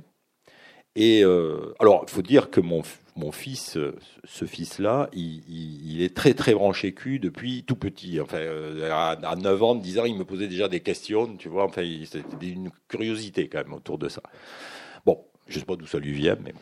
Et donc, donc voilà. Donc moi, je lui répondais très tranquillement sur tout ce que je pouvais lui expliquer pour, pour son âge, etc. Mais bon, là, il y avait un problème particulier. Donc, euh, on descend de cette randonnée en montagne, tranquille, en plein mois d'août, euh, comme ça. Et à un moment, sorti de nulle part, je ne sais, j'ai toujours pas compris pourquoi tout d'un coup il a posé cette question-là. Il me file un coup de coude, tout ça. Il me dit, hey, papa, euh, papa, t'es homosexuel, toi? Alors dis, mais euh, attends, Diego, excuse-moi, mais euh, bon, d'abord, euh, évidemment, tu es là, mais en fait, tu sais que je suis pas en couple avec, avec un homme, hein, que toi, j'étais avec ta mère. Depuis que je suis plus avec ta mère, tu m'as vu avec un, deux, trois, quatre filles différentes, en couple, etc., etc. Bon, donc, je trouve que la question est assez curieuse quand même. Pourquoi tu me poses cette question-là? Je savais que j'allais faire extase. Cela dit, je dois te dire une chose, c'est que euh, oui, j'ai déjà eu des expériences homosexuelles. Alors nous sommes dans la montagne, il fait un grand ciel bleu, tout d'un coup un éclair s'abat sur lui et le carbonise littéralement de la tête au nombril. Je le vois comme ça, il est quoi, quoi, complètement. Qu'est-ce que tu me dis et tout ça? J'ai dit, ben ouais, mais euh, où est le problème? J'ai dit, t'es pas homophobe, toi. Il me dit, non, non, je suis pas homophobe, je suis pas homophobe, mais eh ben alors, où est le problème? Il me dit, mais, mais, mais, parce que t'es mon père. Ben, J'ai dit, oui, bon, je, suis ton père, mais avant d'être ton père, et justement parce que je suis ton père, je suis un homme, donc je suis une personne. Donc, euh, en tant que personne, moi, euh, j'ai une vie, et donc j'ai une curiosité, donc j'ai des expériences, et donc, moi, j'ai un ami à Montréal qui dit, moi, je suis un gars de situation. J'adore cette expression une situation se présente, je me détermine en fonction de, du moment, de l'envie. Donc moi, je suis un gars de situation. Donc voilà, il y a eu des situations dans ma vie où, bon, alors qu'il est là complètement, tu vois, je sens le truc. Alors j'essaye de continuer à lui parler. On arrive au parking en bas, la voiture, il s'assied, il met sa ceinture, il s'écrase un peu dans le siège comme ça, et il dit, bon, heureusement personne ne saura jamais ça. Et là, je dis, eh ben, écoute, justement, il faut que je te dise un truc. Voilà, euh, je suis en train de faire, euh, de préparer un bouquin dans lequel je vais justement raconter tout ça et tout ça. Alors, un éclair de nouveau qui passe à travers, le faisant un trou dans le toit de la voiture. Tu vois, il est recarbonisé, le pauvre. Il est là en état de, de, de, de transe et tout ça. Bon, voilà. Alors là, il dit, euh, il dit, euh, bon, au moins, on n'a pas le même nom. Parce que, Trip, c'est un pseudo, tu vois. Donc lui, il s'appelle, parce que lui, il se disait, mais alors je suis foutu à l'école, tout le monde eh doit se foutre à gueule. Il devait penser, tu sais, que j'allais, euh, voilà, que, que, que le, le, le, journal de TF1 allait faire son ouverture là-dessus et qu'il était euh, à jamais, euh, voilà, raillé. Bon, enfin, bref. Donc voilà. Et puis, donc, on descend la route enlacée, comme ça, tout ça. Et puis, à un moment, tout d'un coup, je le vois qui fait. et il dit, mais il va y avoir ma mère Alors là, coup de foudre, tu vois, putain, il va y avoir ma mère. Et alors j'ai dit oui, il va y avoir ta mère, effectivement, mais simplement, je, peux te dire que en fait, tu la reconnaîtras pas parce que je change tous les noms, les physiques des personnes, etc. par mois. Donc voilà, donc euh, t'inquiète pas. Et puis surtout, elle est au courant, donc euh, elle le sait. Euh, bon, voilà. Donc voilà, ça, ça l'a un peu. Euh, voilà. Mais enfin, bon, alors je lui ai dit écoute, ne t'inquiète pas, tu n'es pas obligé de voir ces planches-là, euh, de toute façon. Donc pendant chaque fois que tu viendras à la maison, je planquerai les trucs. Donc si un jour tu as envie de le lire, tu le liras, mais je comprends très bien que tu n'aies pas envie de voir ça, Donc ça a duré pendant tout le temps où j'ai fait le bouquin. Il tournicotait un petit peu autour, de temps en temps, il est regardé de loin, mais il voulait pas trop voir. Enfin, c'était bon, voilà quoi. Et puis il a rencontré sa copine ah oui. Et là, tout d'un coup, les choses ont changé, parce que là, on s'est trouvé d'égal à égal. Là, c'était un homme. là, il a commencé à me, tu sais, à me taper sur l'épaule en me disant Ça va, papa, toi aujourd'hui Bon, ok. Et donc, quand le bouquin est arrivé l'été dernier, euh, quand le bouquin est arrivé, il était là. Donc, le bouquin est arrivé, puis il l'a pris, il est parti dans sa chambre, il a bouquiné le bouquin, il est revenu, il m'a dit C'est bon, j'ai lu, euh, tout ça, très bien. Bon, moi, je suis pas comme toi, il m'a dit. Hein, mais enfin, bon. J'ai dit, mais j'espère que tu n'es pas comme moi. Enfin, en tout cas, tu es comme tu es, tout, va très bien, etc., etc. Et là, il a pris le téléphone, il a appelé sa mère, donc ça, je l'ai su par sa mère, et il lui a dit, euh, maman, le bouquin de papa, là, il faut qu'on l'achète pour le faire lire à ma copine. Ah et donc voilà, alors euh, je pense que là, ça y est, maintenant, tout va bien. Euh, il le fait lire à ses copains et tout, donc il assume tout à fait le, le truc. Pas mal. pas mal. Euh, du coup, ça donne envie de te poser plein d'autres questions, mais il y a, quelque chose qui est, euh, qui est hyper intéressant que tu commences à aborder là, et je crois que tu vas aborder plus dans les autres tomes. C'est ce truc euh, de comment on fait coïncider. Parce qu'à un moment donné, avec Caroline, ça dure sept ans. À un moment, c'est un peu moins rigolo au pieu. Alors, tu dis bien, c'est joli. Euh, vous adorez dormir ensemble, vous adorez euh, manger ensemble, vous adorez faire du ski ensemble. Et on commence à s'emmerder. Mais vous commencez à vous emmerder au pieu. Hmm. Et euh, à un moment donné, donc tu lui dis, et si on ouvrait notre couple? Hmm. parce que, alors, t'as as plein, on te voit avant, bon, on va pas tout raconter, mais avoir ce, ce petit pénis diable, on va dire, qui euh, qui te dit quand même, tu pourrais faire d'autres trucs, tu vas pas coucher avec elle toute ta vie, etc. Et puis la morale en face qui dit non mais t'es amoureux, tu peux quand même pas avoir des désirs ailleurs. Donc c'est toute la conciliation entre euh, l'amour romantique, les sentiments amoureux et le désir que tu as à côté. Tu dis à un moment donné. Euh, j'ai envie de baiser 50% de la population, bah mais et je suis amoureux d'elle. Donc bah comment comment on se démerde avec ça? Eh Et donc tu lui dis voilà. Question que personne se pose, évidemment, absolument personne. Et euh, bon, très actuel, évidemment. On en parlait tout à l'heure un peu au café. Euh, uh-huh. On, disait qu'en plus aujourd'hui, il y a, quelque chose plus autour de la transparence, c'est-à-dire que finalement une époque où bah, les mecs allaient baiser ailleurs euh, sans, sans, sans en parler à leur officiel, on va dire, et puis petit Je à petit. ça continue aussi quand même encore. Hein. Ça continue aussi, quand même.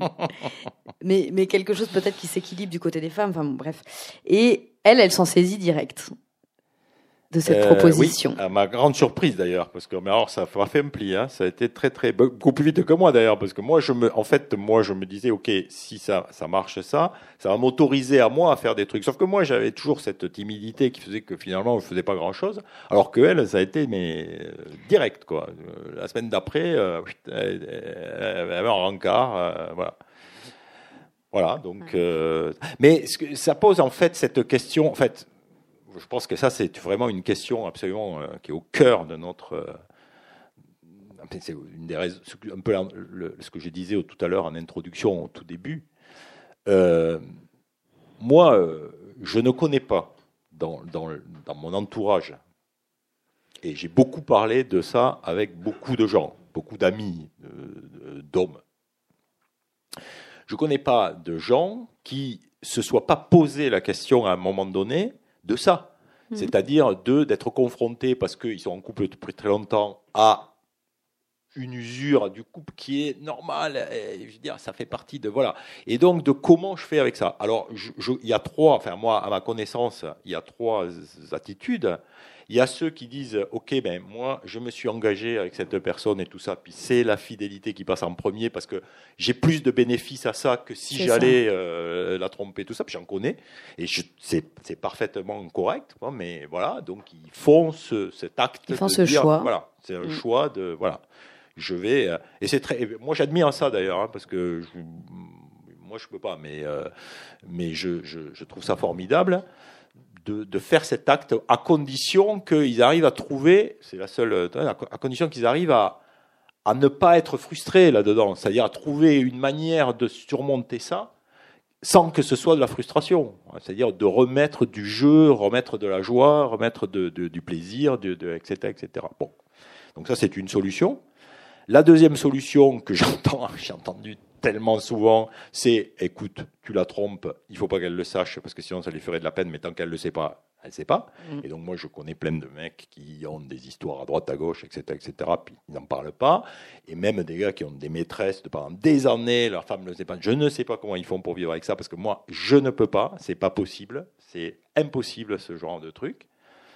Et puis la, la seule solution qui reste, c'est d'une manière ou d'une autre d'ouvrir le couple à autre chose, c'est-à-dire d'autoriser, quel que soit le, modus operandi, parce qu'il y en a plein, mais d'autoriser à ce que, ben voilà, il y en a, et il y en a qui le font, hein, ça moi j'en connais aussi qui le font, donc moi par exemple, mais qui est, alors après il y a, des, il y a différentes manières, moi j'en connais qui ont, voilà, ils, ils, vivent en couple, chacun a sa liberté de son côté, ils ne s'en parlent pas par exemple, parce que voilà, c'est de l'ordre de chacun leurs affaires, mais ils savent que ça existe, c'est clair, bon voilà, moi je pourrais pas, personnellement. Euh, après, il y en a d'autres où c'est, il y a le côté polyamoureux, c'est tout un courant, notamment au Québec, il y en a beaucoup, hein, polyamoureux, donc ils ont plusieurs histoires d'amour, tout le monde est au courant, etc. Mais il y a eu plein d'expériences qui ont été faites comme ça les années 70, les communautés, les, machins, etc. Mm. Bon, voilà. Et puis après, il y a là une autre truc qui est, moi, celle que, vers laquelle je me suis euh, dirigé parce que je ne sais pas faire autrement, en réalité, c'est que moi, je suis pris entre ce que tu disais tout à l'heure, c'est-à-dire le, le, besoin d'avoir, de vivre un amour romantique, entre guillemets, tu vois, donc une vraie histoire d'amour. Parce que j'aime la vie à deux, parce que j'aime le partage, parce que j'aime, tu vois, tout ça, toute cette dimension-là de, de, complicité, de trucs, d'apprendre à connaître quelqu'un, etc., etc. Mais aussi le besoin de, de trucs. Et donc, dans ce cas-là, il reste que la solution mais c'est pas, enfin, je dis pas ça par dépit parce que je trouve ça très bien, mais il reste la solution de, ok, on fait des trucs ensemble.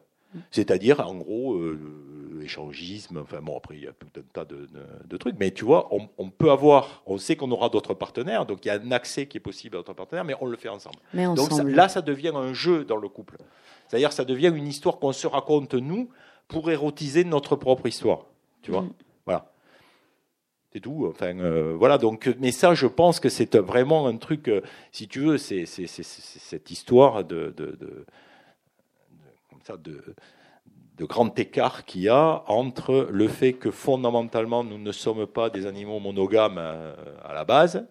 On n'est pas comme ça. Voilà, on a du désir et quand on a du désir, on peut en avoir pour plusieurs personnes soit l'une après l'autre, soit en même temps, etc., etc. Et puis que le désir aussi finit par s'épuiser à un moment donné, en tant que désir pur, là, il finit par, euh, bon, en tout cas, euh, il n'est pas totalement constant euh, et, et, il n'est pas non plus sur le même niveau que, bon, qu'au début. voilà, forcément. Mm. Donc entre ça et puis l'injonction l'injonction, euh, je te dirais, euh, comment, voilà, romantique, tu vois, du, grand amour romantique euh, disneyen, quoi. Mais moi, j'aime ça.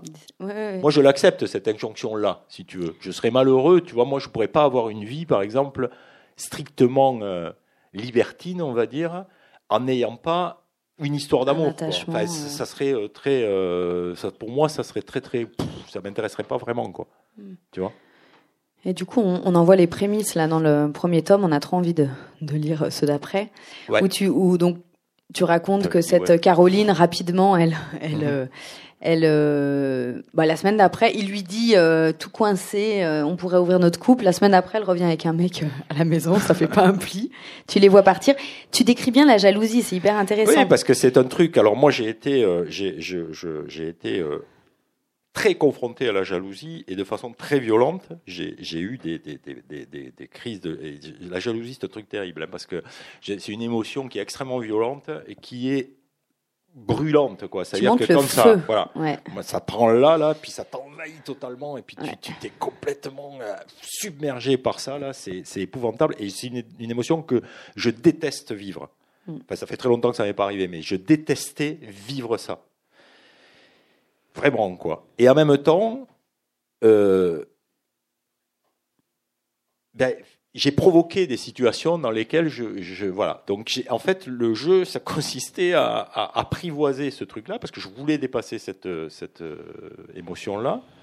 Mais c'est une émotion qui peut arriver à des moments où tu t'es. En fait, je, je, je, je pense que j'ai fini par euh, comprendre, en tous les cas, pour moi, comment ça fonctionne. Je pense que c'est un peu ça. Je pense que la jalousie, elle vient quand tu elle vient de la perte de contrôle. C'est-à-dire quand il se passe quelque chose dont tu n'as absolument pas le contrôle, quelqu'un qui t'échappe, tu perds totalement le contrôle de ça, tu l'as pas vu venir, et là, c'est Mais par contre, quand toi, tu, tu d'une manière ou d'une autre, tu es dans le jeu, ça, ça change complètement la donne.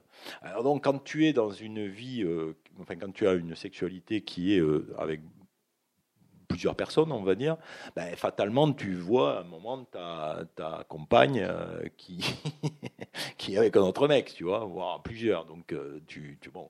Et donc là, euh, moi, je n'ai absolument aucune jalousie, mais aucune, au contraire. Mm. Je, suis extrêmement content pour elle parce que je me dis, ouais, ouais, en train de prendre son pied, c'est super, je suis très content pour elle. Mais je sais que c'est parce que je contrôle. Parce que tu l'anticipes, quelque part. Bien sûr. Ouais. voilà. Parce que ça fait partie d'un jeu dont je suis partie prenante. Mais que si c'est un truc qui se produisait dans mon dos sans que je sois au courant, je pense que là, ça serait problématique. Je, je le crois. Ça m'est pas arrivé depuis longtemps, mais je j'imagine que ça pourrait se reproduire. D'où cette envie de probablement peut-être aussi de transparence. Quelque part au moins, ah euh, voilà, tu maîtrises quoi. Il y a une y a une scène d'orgie euh, assez belle entre amis. Enfin, une fête entre amis qui, qui, part, euh, qui dégénère, on peut dire comme ça. C'est hyper drôle parce que là, on, on voit les regards, avec les formules mathématiques. Alors elle est avec lui, si lui, alors si lui dit oui, donc elle dit oui, donc elle dit oui. Enfin bon, bref. Ça, et euh, ouais. C'est la question du consentement à l'intérieur des couples qui se pose de façon instantanée. C'est-à-dire, tu peux pas avoir de discussion là parce que ça, ça arrive, et donc il faut par un échange de regards qu'on comprenne si c'est ok ou si c'est pas ok. Et ça, ça va très vite. Et alors bon, je précise que aussi c'était, alors je sais pas aujourd'hui parce que là, moi, je suis plus là dedans, mais là à l'époque c'est un truc qui est arrivé vraiment par inadvertance, j'allais dire, parce qu'on faisait des fêtes costumées euh, avec quelques amis euh, dans un appartement de la rue de Metz euh, à Toulouse. Et, donc on faisait ça régulièrement, comme ça, tous les 15 jours, on faisait des trucs, et puis on s'était pris au jeu, donc on faisait des... Voilà, on, travaillait sur les costumes et tout, tu vois, on avait fait une fête japonaise, on avait fait une fête, enfin bon, différents trucs comme ça, bon. Et puis un jour, on d'ici a fait une orgie romaine, donc on était tous habillés en romain, etc. Puis on avait des décors. Hein. Déjà quand même. Hein. ouais, mm. c'était bien, le, décor était bien et tout ça. Et une orgie romaine, par définition, les gens sont assez euh, dénudés, on va dire. Bah, déjà dans l'orgie, il y a, quand on dit orgie, il y a, tout un imaginaire de l'orgie. De, ce qu'on s'imagine de l'orgie romaine. Mais en plus, tu sais, les toges, les machins, les trucs, bon, on avait tous 22, 23 ans, on était jeunes, fringants et tout et pleine d'hormones. et là, ça commence à être très sensuel, parce que tu vois, et là, tout d'un coup, il commence à y avoir des trucs. bon, je ne vais pas non plus raconter toute l'histoire, mais enfin, il y a une histoire de grappe de raisin comme ça, que il y a un gars qui fait manger une grappe de raisin à ma, Caroline, comme ça, je sens que Et là, bah, alors nous, on avait déjà eu cette histoire d'ouverture de couple, donc il y avait. Bon. Et là, elle me jette un coup d'œil je sens que ça commence à, je sens que lui il commence à être un peu, tu vois. Euh, et, elle me jette un coup d'œil en, biais, et je sens que ce regard c'est une, demande de consentement. C'est ça. C'est là il va se passer un truc, oui ou non, quoi, tu vois. Et c'est instantané. Tu, bon voilà quoi. Donc je dis oui. enfin je consens par le regard et le truc démarre. Et donc là, après, bah, quand tu, tu vois qu'il y a un truc qui démarre, là, tout, après, tout le monde se pose la question. Donc tout le monde commence à se regarder en disant, ben, on y va, oui, ok, oui. Euh, Entre amis, en et puis là, boum, tu vois, et là, ça part. Ouais. Mais personne ne l'a vu venir. C'était pas planifié, c'était pas donc une espèce de spontanéité totale et, et en même temps de trucs qui étaient complètement sidérants parce qu'on n'en revenait pas nous-mêmes, quoi. Mm. on fait une partouze. ben oui. Oh la vache. Et alors, je commence tout le tome 2 par ça. C'est-à-dire que le tome 2, le tome 2, ça dit, la première page, ça, ça dit, on était devenus des partouzeurs. Et alors, le mot partouzeur, c'est un mot qui résonne d'une façon très bizarre, parce qu'il est connoté de plein de trucs, euh, tu vois. Euh, et nous, à l'époque, dans mon cercle d'amis, on utilisait ce mot partouzeur pour désigner un, type de personnage extrêmement précis qui était le contraire de nous. Pour nous, le partouzeur, c'était une espèce de mec dans la 45 ans, bronzé euh, tout le ah temps, avec la Rolex, euh, quoi. la Porsche, tu vois, le mec arrivé comme ça. Euh, euh, il y a une agence de pub, etc., etc., et qui se tapait des petites nanas. Enfin, tu vois, il y avait un truc euh, comme ça euh, très négatif pour nous. Tu vois, c'était forcément un mec de droite. enfin bon, il y avait il y avait tout un truc qui, qui était. mais sauf que là, nous, on se voyait pas du tout comme ça. Mais de fait, de fait. Le, le, alors c'est comme voilà, je, je, je, parle de ça aussi parce qu'il y a une espèce de d'effet de miroir qui était très très bizarre et de comprendre qu'en fait ça pouvait être parce que je dis ça parce qu'en en fait, quand on parle dans les gens, les gens qui connaissent pas du tout les milieux, alors je déteste tous les mots qui sont euh, libertins, échangistes, partouzeurs, tout ça, ça me, des étiquettes que j'aime pas parce que justement c'est des étiquettes qui correspondent pas du tout à la réalité des choses, mais que les gens voient. moi, je, je, me suis rendu compte d'un truc, euh, c'est que chaque fois, je, sais exactement quand quelqu'un, dans un film, dans une BD, etc., etc., fait un truc qui est censé se passer dans ces milieux-là, je sais s'il le connaît ou pas. Hmm. Parce que 9 fois sur 10, il ne le connaît pas, et la vision qu'il a est totalement à côté de la plaque. Parce que c'est pas comme ça. Hmm. Et donc, euh, mais il y a cette vision-là, ce que je dis là, cette espèce de côté un peu crade, tu vois, un peu, ah, c'est un truc dérangeant, euh, voilà. Et donc, euh, voilà, c'était, je parle de ça pour justement dire, ben ouais, mais en fait, moi-même, je croyais que c'était comme ça, et en réalité, euh, après, c'est pas comme ça, c'est autre chose. Mais bon, voilà, après, euh, hmm. voilà. Et ton deuxième tome, du coup, démarre par ça. Il commence par ça, ouais. Ok. Et on a envie Il commence par ça, et parce que c'est cette orgie et, et les, les, les, celles qui ont suivi, on va dire, il y en a eu quelques-unes à l'autre, on a trouvé ça pas mal quand même. au début. Et après, ça a un peu foutu le bordel. Mais donc, je, raconte ça au début du, tome 2. Euh, voilà. Ok. Je ne veux pas raconter tout le top 2. J'essaye, mais ça marche pas. J'aimerais bien savoir. Ouais. Euh, ok. Euh, ouais, on va passer le. Juste, j'ai juste envie de dire, moi, je vais pas poser la question que tu abordes aussi de manière très intéressante le thème, le thème de la prostitution. Ouais. Juste comme ça. Voilà, c'est. Euh... Bah, ah oui, alors ça mm. c'est un truc, ouais, c'est compliqué ça. Euh, c'est parce que euh, on évolue dans la vie. Hein. Des fois, on se pose pas de questions. À certains moments, on n'envisage pas les trucs. Euh, bon, voilà. Et euh, moi, en fait, euh, j'ai été contacté il y a quelques années par une féministe historique française qui s'appelle Florence Monreno, qui est la fondatrice des chaînes de garde, donc féministe au-dessus de tout soupçon là. Mm.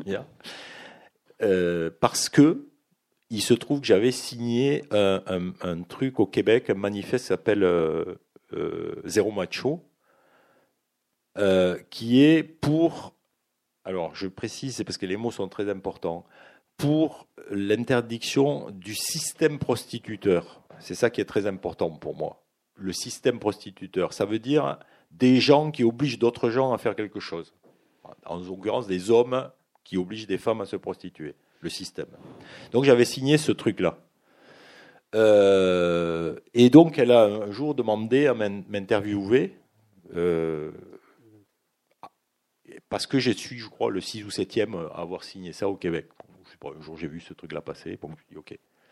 Bon, donc euh, j'ai vu Florence Monreno, et euh, j'étais très embêté parce qu'elle voulait m'interroger sur pourquoi j'étais contre la prostitution. Et donc je suis allé chez elle à Paris, on a m'a fait des petits, euh, des petits toasts au concombre et tout. Et euh, puis on a commencé à parler et j'ai dit mais moi je suis quand même, je ne sais pas si je suis bon client parce que moi j'ai quand même eu, j'ai vu des prostituées à une époque. Alors elle me dit ah une petite voix comme ça. Ah, bon, mais alors racontez-moi ça parce que c'est très intéressant. Mais donc, comment est-ce que votre père parlait des femmes à la maison et tout et, Bon, en fait, mm. voilà. Donc là, j'ai commencé à lui raconter. Et en fait, c'est la première personne parce que j'avais pas commencé avec ça à ce moment-là. Mais c'est la première personne à qui j'ai raconté tout extase. Ah ouais. Et tout. J'ai raconté tout le, tout, j'ai tout déballé quoi. Et alors, euh, elle était très, euh, elle m'a beaucoup écouté, etc., etc., tout ça. Puis elle était très intéressée par ce truc-là euh, parce que ça, ça l'a un peu surpris parce que ça rentrait pas dans le cadre de, de, voilà. Donc voilà. Alors on a eu cette longue discussion et en fait j'ai utilisé cette cette conversation dans le bouquin parce que je pouvais pas ne pas dire qu'il n'y avait pas eu ça dans ma vie, sauf que maintenant je suis plus du tout dans le même truc. Et là, quand j'ai eu à un moment compris que là voilà, il y avait un problème, enfin vraiment un problème, que je ne pouvais pas participer. Euh, tu sais, mais ça c'est comme euh, à une époque que j'adorais faire de la motoneige au Québec, parce que c'est super rigolo de faire la motoneige. Sauf qu'un jour j'ai compris que faire de la motoneige c'était hyper polluant hmm. et que c'était juste pour mon plaisir à moi. Et là, j'ai dit, ok, je peux plus, j'ai arrêté, quoi, tu vois, parce que je peux pas, euh, sachant les problèmes du climat, je peux pas continuer à faire ça. Bon, ben là, c'est un peu la même histoire. Hein. Je suis désolé pour la comparaison, mais ben, tu vois, c'est des prises de conscience qui t'amènent à changer ton comportement à un moment. Bon.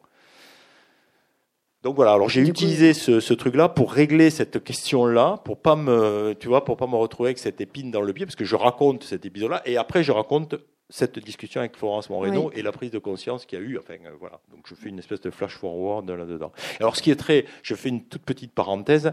La pièce, enfin, pardon, Extase est en ce moment en cours d'adaptation au théâtre. Ah. Donc il y a une pièce de théâtre qui va se jouer, qui est adaptée de Extase. Et euh, donc là, ils, ils, sont dans les répétitions, les machins, etc. etc. Donc c'est un, acteur, Franck Jazédé, un acteur euh, qui va être sur scène, qui va jouer mon rôle. Et puis, il est tout seul. Et donc, il y a une mise en scène qui est faite par une femme.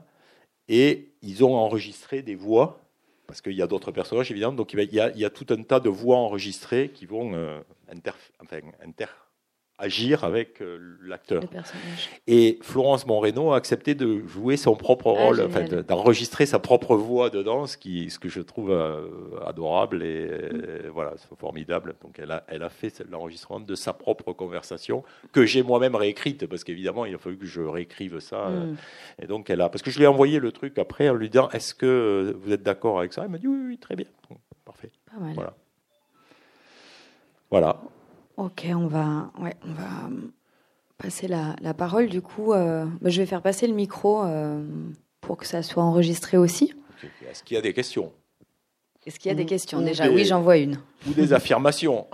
ou des affirmations. Oui, s'il y en a qui ont envie de témoigner aussi, peut-être. Bonjour. Bonjour. Euh, bah merci, euh, merci beaucoup pour euh, votre écriture. C'est touchant de de de, bah, de lire un récit qui parle des intimes. c'est, je trouve que c'est fort venant d'un homme cisgenre.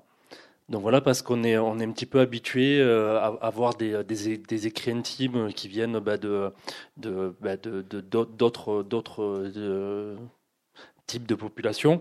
Donc c'est, moi ça, m'a touché. Enfin, je sais pas si type de population.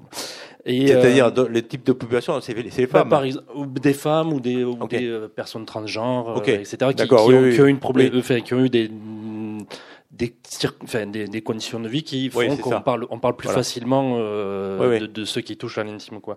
Et, euh, et je suis aussi touché euh, que vous, que la première chose que vous ayez parlé aujourd'hui, c'est de politique. Ouais. Et euh, je trouve ça super parce que bah, je trouve que l'intime c'est politique ah et, euh, et, euh, et, moi le politique ça me touche intimement aussi. Mm-hmm. Euh, alors j'ai deux petites questions. Euh, la première, c'est que euh, je, je, me souviens, il me semble avoir lu euh, le, la préface du premier magasin général. Il y avait marqué qu'il y aurait euh, trois trois tomes. Je vois. Donc, et il me semble avoir entendu qu'il y aurait, je sais pas, quatre tomes de d'extase. donc, je suppose qu'il y en aura douze. Donc, je me demander confirmation. ça, Bon alors je vais, oui, c'est ça la première question. Oui. Bon, alors je vais régler, hein, je vais régler la question déjà sur magasin général. En fait, le problème que ça pose, le, problème de l'histoire des trois tomes et des, qui ont fini par neuf de magasin général, c'est le, c'est un truc intéressant parce que ça pose la question de, du statut de la bande dessinée aujourd'hui. Pendant très longtemps, la bande dessinée, c'était un truc, on faisait des albums de 46 pages, et puis euh, c'était formaté, euh, et puis point, point final. Moi, j'ai beaucoup souffert de ça dans les années 80 parce que j'avais toujours des histoires plus longues que ça racontait, mais il fallait que ça rentre en 46, point barre. Aujourd'hui, on n'est plus dans cette configuration. Aujourd'hui, on peut faire les bouquins qu'on veut, en gros. Mais quand on a fait magasin général, et comme c'était encore un format, euh, ce qu'on appelle le format franco-belge classique, etc., etc., nous on avait dit ça ne sera pas des albums de 46, ça c'est sûr, mais ils nous ont dit ok, pas plus de 76, je crois, un truc comme ça, parce que sinon après on passe dans une autre tranche de prix. Et ils nous ont demandé tout de suite combien vous allez, vous allez en faire pour signer des contrats. Mais nous, on on savait pas en réalité. On avait un synopsis et on s'est dit au doigt mouillé, comme ça, on s'est dit bon, à trois, ça devrait aller. Bon, donc ils ont fait l'erreur fatale d'annoncer ça parce qu'ils auraient dû rien dire là. Bon, voilà, mais de dire là, une trilogie, blablabla. Donc évidemment, quand on a fini le premier, le découpage du premier, du premier, j'ai dit à Régis, 3, ça ne sera pas possible. Mais Régis, lui, il voulait pas. Et il était, on était parti pour travailler deux ans ensemble, faire trois albums en deux ans et tout ça. Donc, euh, Régis m'a dit non, non, non, non, bon. Quand on a commencé le second, je me rappelle, dès qu'on commençait le découpage second, il m'a dit, tu as raison, on n'y arrivera pas. Je dis, oui, je sais, donc ça sera 4. Oui, ok. Bon, quand on a eu fini, le, on était en train de finir le découpage du deuxième, j'ai dit, Régis, ça ne sera pas 4, ça sera 5, parce que là, non, non, non, non, non, ça sera 4. Quand on a commencé le découpage du troisième, il a dit Ouais, t'as raison, ça, sera cinq. Bon, ainsi de suite, et ça a continué jusqu'au dernier, parce que quand on était au 8, il voulait absolument que ce soit le dernier. J'ai dit Mais c'est pas possible, Régis. Euh, on est déjà à 90 pages de, trucs, même si on le fait de 110, on n'y arrivera pas. Et le 9 est plus gros en plus. Voilà, et exactement. Et donc, à un moment, bon, enfin bref, donc à un moment donné, on finit quand on raconte une histoire. Mais je dis, ça pose le statut à bande dessinée parce qu'un romancier, on ne lui pose pas ce genre de questions. Il n'y a pas un éditeur qui va dire un romancier, alors combien? 120 pages euh, ton bouquin? Ou 250 Non. Le mec, il écrit son bouquin et puis à la fin, il dit, ah ben ça fait 300 euh, pages. Donc maintenant, on est en train d'aller vers ça. Dieu merci, avec, avec notamment le roman graphique. Mais pour moi, Magasin Général, c'est un roman graphique qui est découpé en chapitres, mais c'est un roman graphique. Donc, en fait, euh, on a fini Magasin Général et quand on était à 10 pages de la fin, on a dit oh ben ça y est, ça c'est fini. Et moi, quand j'ai fait Extase, j'ai dit tout de suite. Alors au début, je, pensais que ce serait un one shot. Donc là, j'ai commencé à raconter mon histoire, pareil, hein, comme pour Magasin Général. Mais je leur ai dit attention, euh, on n'annonce rien. Moi, je vous dis rien pour le moment. Euh, c'était entre nous. Je, ne voulais pas qu'il y ait date de, date d'annoncer de sortie ni rien. Donc j'ai commencé à faire mon, mon histoire. Quand j'ai eu fait 30 pages. Je me suis dit, OK, là, j'ai fait 30 pages, j'ai 9 ans et demi. Euh, je pense que one shot, ça sera pas possible, quoi. Et je voyais qu'au fur et à mesure que j'avançais, j'avançais, j'avançais, à un moment donné, euh, j'étais à 150 pages, j'avais toujours 16 euh, ans. Euh, non, non, non, c'est pas possible. Bon, quand j'étais à 10 pages de la fin, 10 pages de la fin, quand j'ai trouvé la fin du premier, je leur ai dit, OK, ça fera 268 pages. Le premier. Mais je vous préviens, il va y en avoir d'autres. Alors, entre-temps, au début, ils voulaient vraiment que ce soit un one-shot, mais en fait, entre-temps, je leur ai fait lire le, début. Quand ils ont lu le début, ils m'ont dit OK, fais ton truc. Parce qu'au début, personne ne savait ce que ça allait être. Tout le monde se disait Attends, il racontait des histoires de cul. Euh, euh, bon, euh, trois bouquets, ça va être un peu lassant, tu vois, dessus, dessous, derrière. ça va, quoi, on a compris. Mais en fait, c'est pas ça que je raconte. Voilà. Le truc, c'est que c'est pas ça que moi je savais que j'allais pas raconter ça, mais je savais pas comment, je pouvais pas expliquer. Non, c'est pas ça que je racontais. Donc voilà, j'ai fait le truc. Et puis là, à un moment, ils ont dit Ah ouais, ouais, ok, d'accord, bon, vas-y, fais ton truc. Donc moi, je, je, m'étais dit Ça va être deux, avant l'annoncer, heureusement. Hein. Et puis à un moment, je me suis dit Non, deux, ça ne marchera pas, ça va être trois. Puis à un moment, je me suis même dit Ça va être quatre. Bon, aujourd'hui, je pense que ça va être trois, sous réserve. Aujourd'hui, je pense va être 3 parce que je sais à quelle tranche de ma vie ça correspond. C'est plus facile que pour magasin général. Là, je, je, sais que voilà, le deuxième, le premier, il va jusqu'à 23 ans, le deuxième, il va aller à peu près jusqu'à 40, euh, fin de la quarantaine, et le troisième, il va aller jusqu'à aujourd'hui. Euh, quand je vais le finir, ça sera dans 4 ans, à peu près, 4-5 ans, quand j'aurai fini le, le, tome 3, bon voilà. Peut-être qu'après, je ferai plus tard un truc genre euh, la maison de retraite. Euh, hein je ne sais pas, peut-être sur le même. entre temps, j'ai d'autres projets euh, entre temps. Mais donc voilà. Mais pour le moment, je pense que ça va être en, trois. Mais ça pose le problème de, d'extase. Là, je déborde un peu sur un autre, un autre truc, une question que vous m'avez pas posée, mais je, vais y répondre parce que j'aime bien répondre aux questions qu'on ne m'a pas posées. Euh, donc, ça pose une autre, question, c'est que là, je travaille sur une matière qui est pour moi, mais aussi d'autres personnes. Donc je raconte des choses sur d'autres personnes qui n'ont rien demandé. Donc, je dois les protéger, ces personnes-là. Donc je change les noms, je change les trucs. Mais je dois aussi... Euh, je leur dois une certaine... Comment dire Je dois épargner leur sensibilité, leur... Euh, voilà. Donc souvent, enfin souvent, il y a des personnes dans le lot, dans les histoires importantes que j'ai eues, qui se trouvent dans une situation qui est un peu paradoxale parce qu'en fait, elles n'ont pas tellement envie que je raconte parce que c'est aussi leur vie. Mais c'est la mienne, donc c'est compliqué parce que moi j'ai le droit de raconter la mienne, mais je ne peux pas raconter la mienne sans raconter une partie de la leur. Donc il faut que je, alors, je protège autant que je peux, mais en même temps, donc elles n'ont pas tellement envie que je dévoile leur intimité, mais d'un autre côté, elles n'ont pas non plus envie que je, que je ne dise pas certains trucs qui ont été importants pour elles. voyez la susceptibilité est dans les deux sens. Et elles n'ont surtout pas envie que j'attribue certains trucs qu'il y a eu avec elles à d'autres. Parce que ça, on, pourrait mélanger, euh, dire ouais, pour ça, je vais, tu veux pas que je parle de toi, ok, je vais faire passer. Et ça, c'est compliqué. Et donc, moi, je me suis trouvé à un moment donné dans un conflit, par exemple, sur le tome 3 et le tome 4, parce qu'il y en a une qui voulait avoir le 3 et l'autre le 4, puis elle voulait pas être les deux ensemble dans le. dans le 3. Et eh oui. Donc, euh, mais là, j'ai retranché la question. Donc, en fait, je pense que ça sera 3. ça sera 3. Et je ne sais pas encore comment je vais faire pour euh, manager tout ça, mais on verra. C'est dans quelques années encore. Donc, euh, voilà. Voilà. Ça, c'était la première question. Oui, ça, c'était la première question. Alors, la deuxième question, en fait, c'est un peu plus euh, une demande. Euh, moi, je suis investi en tant que bénévole dans euh, le festival d'éducation populaire Le vent se lève à Job. Alors, je, c'est deux Le vent se lève à Job. C'est un festival d'éducation populaire. Le vent se lève à Job. À Job, oui. Job, c'est l'espace Job, c'est euh, c'est euh, une ancienne usine à papier. Ah oui, oui, d'accord, oui, je vois. Alors, c'est pas du tout pour faire de la pub, hein, mais juste pour qu'on soit sûr de tous parler de la même chose. C'est euh, ça se tient du 17 au, au 20 mai. C'est bien. Et on va parler des médias et d'économie. Il va y avoir de, bah, des conférences gesticulées, un spectacle, des concerts, tout ça. Bon, ça va être super. Et en fait, on essaie d'avoir une, une organisation la plus euh, horizontale possible. Et euh, on a choisi nos thèmes, donc économie et médias. Et, euh, et celui qu'on aurait aimé aussi développer, ben, c'est l'éducation à la sexualité, aux intimes, et justement mettre de la politique là-dedans parce que parce qu'on on, on, aime bien questionner les, les rapports mhm. sociaux. Et et voilà, et bien on s'est dit comment parler des intimes, comment médiatiser la question des intimes, ça nous, ça nous, ça nous intéresse beaucoup. Et, ben, et, on espère, enfin moi j'espère vraiment que ce thème sera présent l'an prochain, l'an prochain. On en avait déjà parlé à la fac du Mirail et on serait ravis que vous veniez sur le festival pour nous, pour nous expliquer un peu comment. Dites-moi les dates. Euh, euh, non, mais ça serait pour l'année 2019 du coup. Oui, mais les dates, c'est quoi? Euh, C'est en mai. C'est en mai cette année, c'est du 17 au, 20 mai. Donc voilà, nous on serait ravis. Problème, non mais je serais ravi de venir, sauf que ça pose un problème logistique, c'est que en général à cette période je suis à Montréal et que donc c'est compliqué.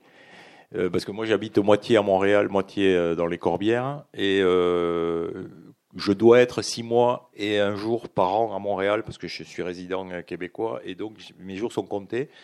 Et donc c'est tout un jeu de, de enfin, je, mais je suis pas fermé à l'idée, mais c'est pas évident de le faire entrer dans cette période-là, mais ça peut se parler. On échangera nos coordonnées après. Merci beaucoup. Quelqu'un d'autre a une question?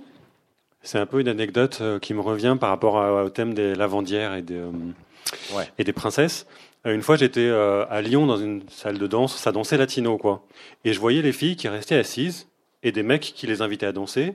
Et, et, et je voyais jamais les filles aller euh, voir les mecs pour les inviter à danser. Mhm. Du coup, ça m'a questionné. Donc, j'ai demandé à plein de copines et pratiquement toutes pratiquement, je dis, toutes m'ont dit, bah non, parce que si on invite un mec à danser, ça veut dire qu'on a envie de coucher avec lui, on n'a pas envie de passer pour une fille facile, etc. Et donc, du coup, ma question à vous, euh, en ce moment, avec MeToo, etc., c'est, puisque pour moi, c'est clairement une question politique, et que ça me choque mhm. qu'une qu'une femme, une piste de danse, puisse pas inviter un mec à danser, alors que c'est juste invité à danser, quoi. Mhm. Et ça me choque qu'elle subisse euh, bah, du coup, elles vont choisir euh, le mec en fonction de bah, uniquement ceux qui viennent. Donc les filles timides et les mecs timides, je ne sais pas comment ils vont se matcher. Enfin bref.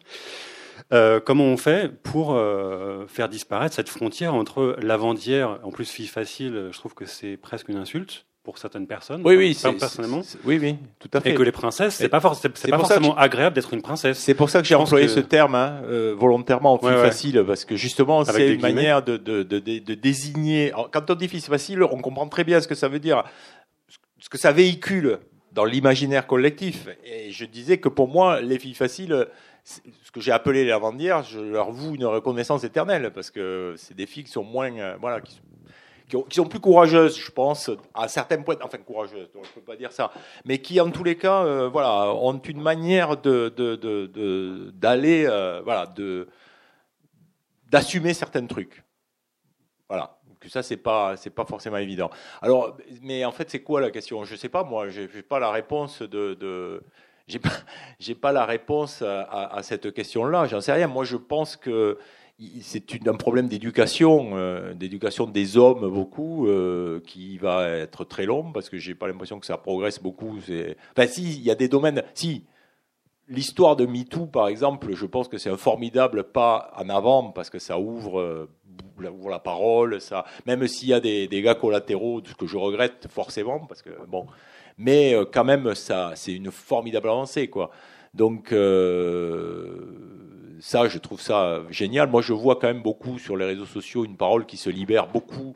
Je vois toute une, une frange de jeunes femmes euh, dans la vingtaine, la trentaine, qui vont au charbon là-dessus, puis qui sont plus du tout dans des voilà, qui, qui, qui, qui, osent parler euh, et qui, osent dire les choses telles qu'elles sont, etc., etc.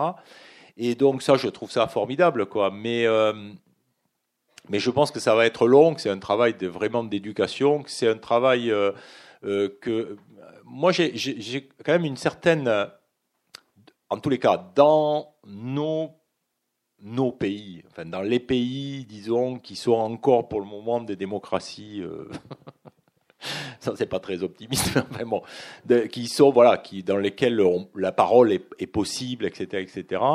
Je pense qu'il y a une génération maintenant de femmes qui vont avoir un rôle essentiel, c'est qu'elles vont avoir des enfants et elles vont transmettre quelque chose à leurs enfants qui sera autre chose que ce qui se transmet pendant longtemps. Moi, j'ai eu cette chance-là, grâce à ma mère, ici présente, parce qu'il y a eu cette, une, partie de cette transmission qui s'est faite, pas forcément euh, dans tous les, les, domaines et dans tous les trucs, mais quand même, moi, euh, ma mère m'a appris à repasser mes pantalons quand j'avais 12 ans, en me disant, mais voilà, tes pantalons, ça se repasse comme ça. Euh, à partir de maintenant, c'est toi qui te repasseras tes pantalons le matin. Bon, j'ai fait ça pendant une période. Maintenant, je ne repasse plus rien, mais euh, bon, voilà. Donc, euh, mais voilà, il y a, ce, truc-là, et je pense que c'est un truc qui passe beaucoup par les mères, et donc je pense que là, maintenant, il y a une génération qui a un rôle important de, de transmission auprès des garçons. Parce que quand même, ouais, c'est ça. Et puis les pères, évidemment aussi, parce que moi, non, non, mais je, tu comprends ce que je veux dire, c'est que, oui, oui, bien sûr, non, mais évidemment, mais évidemment, ça c'est sûr, mais je disais ça parce que la mère, euh, la parole de la mère sur un enfant comme ça, sur ce thème-là, elle est quand même très très importante. Alors la parole du père, elle est très importante aussi, mais je pense que c'est n'es pas tout à fait sur les mêmes euh, sur les mêmes trucs que ça que ça joue. Alors évidemment, moi j'ai élevé mes enfants en fait, tu une espèce de truc d'exemple si tu veux, tu vois. Moi, euh, mes enfants, ils m'ont toujours vu euh, partager les tâches totalement et puis jamais jamais avoir une position si tu veux de voilà. Mais parce que moi j'ai eu cette éducation là aussi. Bon voilà. Donc, euh, et puis que j'ai vécu seul très tôt, ça, ça c'est que j'ai appris à me débrouiller, euh, tu vois, me faire à bouffer quand j'avais 15 ans, 16 euh, ans, voilà. Donc, personne n'était là pour me pour me repasser mes chemises et la question ne s'est même pas posée, tu vois. Voilà. Après, c'est bon. Donc voilà, je pense qu'il y y, y a un truc qui est comme ça dans l'éducation, le respect de voilà, le respect de, de, de la, des femmes, enfin pour les hommes, hein, le respect, mais aussi dans l'autre sens. mais voilà. Donc je pense qu'il y a une, une génération, bah, pas toute évidemment, hein, mais une partie de cette génération qui maintenant va commencer à, qui commence petit à petit, mais c'est des phénomènes qui sont extrêmement lents quand même, hein, extrêmement lents. Alors moi j'avais une question euh, par rapport à la virilité. Euh, donc euh, je voulais savoir quel est le, votre votre avis sur sur la notion de virilité. J'ai pas malheureusement j'ai pas encore lu Extase, donc je ne sais pas si vous l'abordez. Oui, et, euh, et puis, euh, j'ai pensé à ça surtout par rapport à ce que vous disiez euh, en, par rapport au, au, rapport entre hommes et mhm. contact physique. Parce qu'on sait que à une autre époque, la virilité passait par bah, à l'époque ancienne en, Grèce, par exemple, l'éducation pédérastique, où un homme âgé avait des rapports sexuels avec un homme, et voilà, et il lui transmettait comme ça la virilité. Mhm. Et donc, est-ce que vous avez, euh, qu'est-ce que vous pensez de ça? Et, euh, Déjà, est-ce que vous, vous, avez remarqué des différences entre la notion de virilité euh, comme vous aviez 9 ans jusqu'à maintenant, par exemple? Ben, Oui, alors évidemment. Quand j'étais enfant, moi, quand j'étais enfant dans la cour de récré, dans le petit village où j'habitais entre Toulouse et Montauban, le, mot qu'on devait employer le plus souvent, c'était PD. On se traitait de PD à longueur de temps. Puis je pense que ça continue beaucoup. Euh, c'est un truc euh, qui est euh, bon.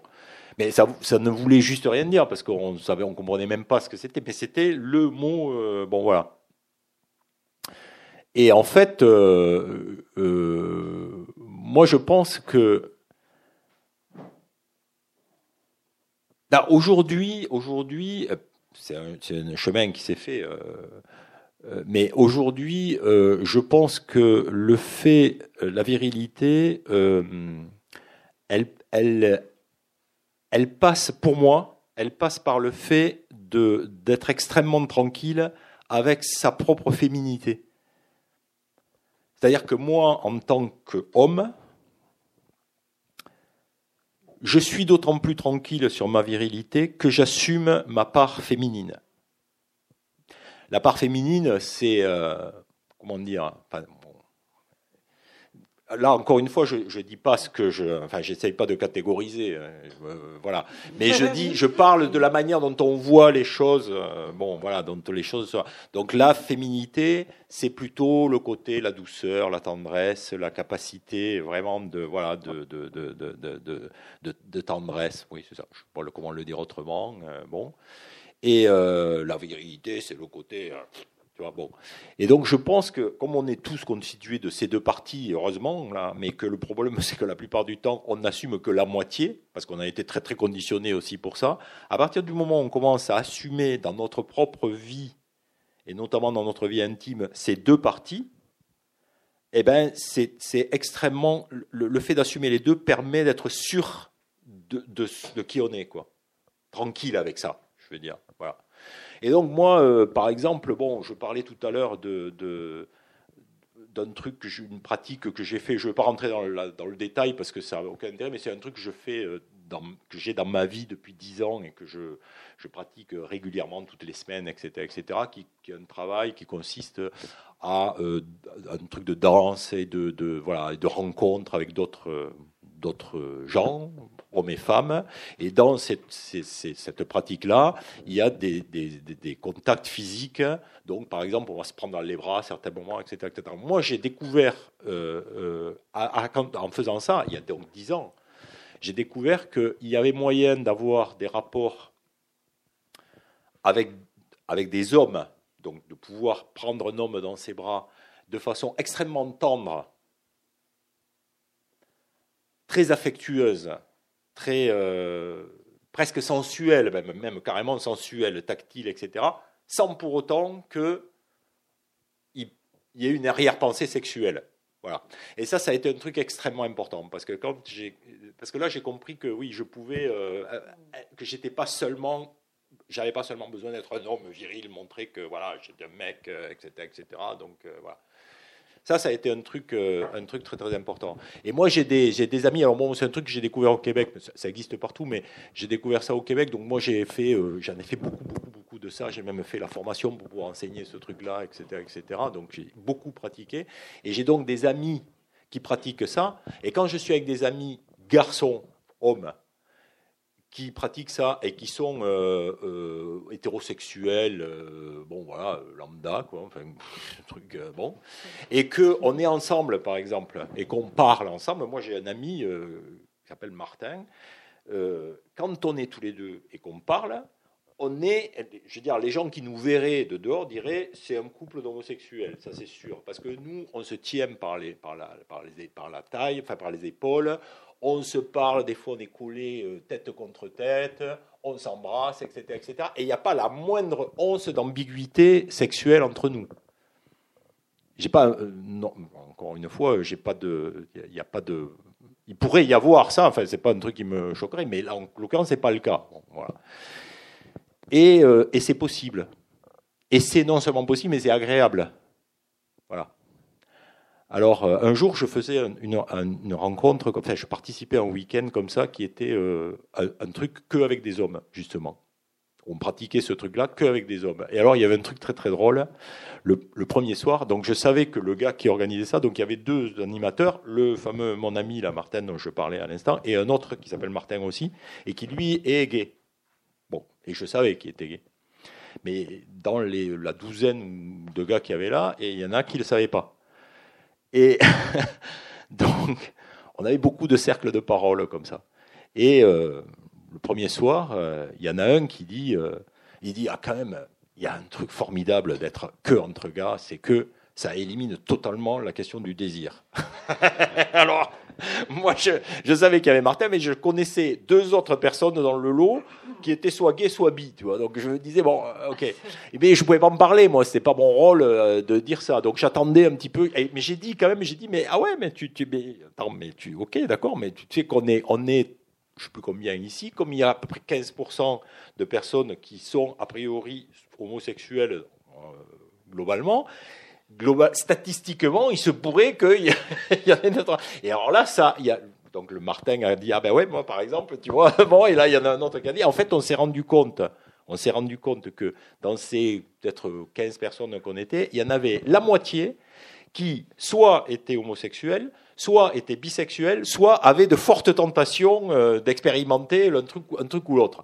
Alors là, tu vois, tu dis, ok, là, ça change complètement la donne, parce que tous les mecs qui sont là, là, on n'est plus dans le même dans le même truc, tu vois. Donc ça, c'est vraiment intéressant. Et donc, je, voilà, je, dis tout ça parce que c'est pour parler de la représentation de ce que c'est que la virilité ou le, tu vois. Bon, voilà. Je, je, sais, je pense que euh, c'est une question de tranquillité d'esprit, tu vois, et que quand tu es tranquille avec tout ça, tu n'as pas besoin de faire des grandes démonstrations. De, de, voilà, c'est juste que. On va peut-être prendre une dernière question, ouais, parfait. Oui, euh, merci, euh, merci pour votre témoignage. effectivement, il est confrontant, mais il est aussi rassurant pour moi de de se dire que je suis pas toute seule à me poser ces questions entre le désir, le plaisir, l'amour, l'attachement et, et, tout autre. Et donc, euh, moi, j'ai été. Euh, je pense qu'on n'est même pas que tous les deux. Hein. Ouais. C'est super rassurant. et euh, moi, j'ai dit tiens, un homme qui écrit des choses comme ça. D'habitude, j'ai plutôt, j'ai plutôt l'habitude de lire des écrits de femmes. Mm-hmm. Sur ben, aussi la réappropriation du corps, de la sexualité des femmes, mais écrit par par des femmes. Et euh, j'avoue que bon, puisque vous avez parlé de la de la couverture, euh, je, je, peux me je me permets du coup, j'ai dit ah ouais, je l'avais pas ouvert encore.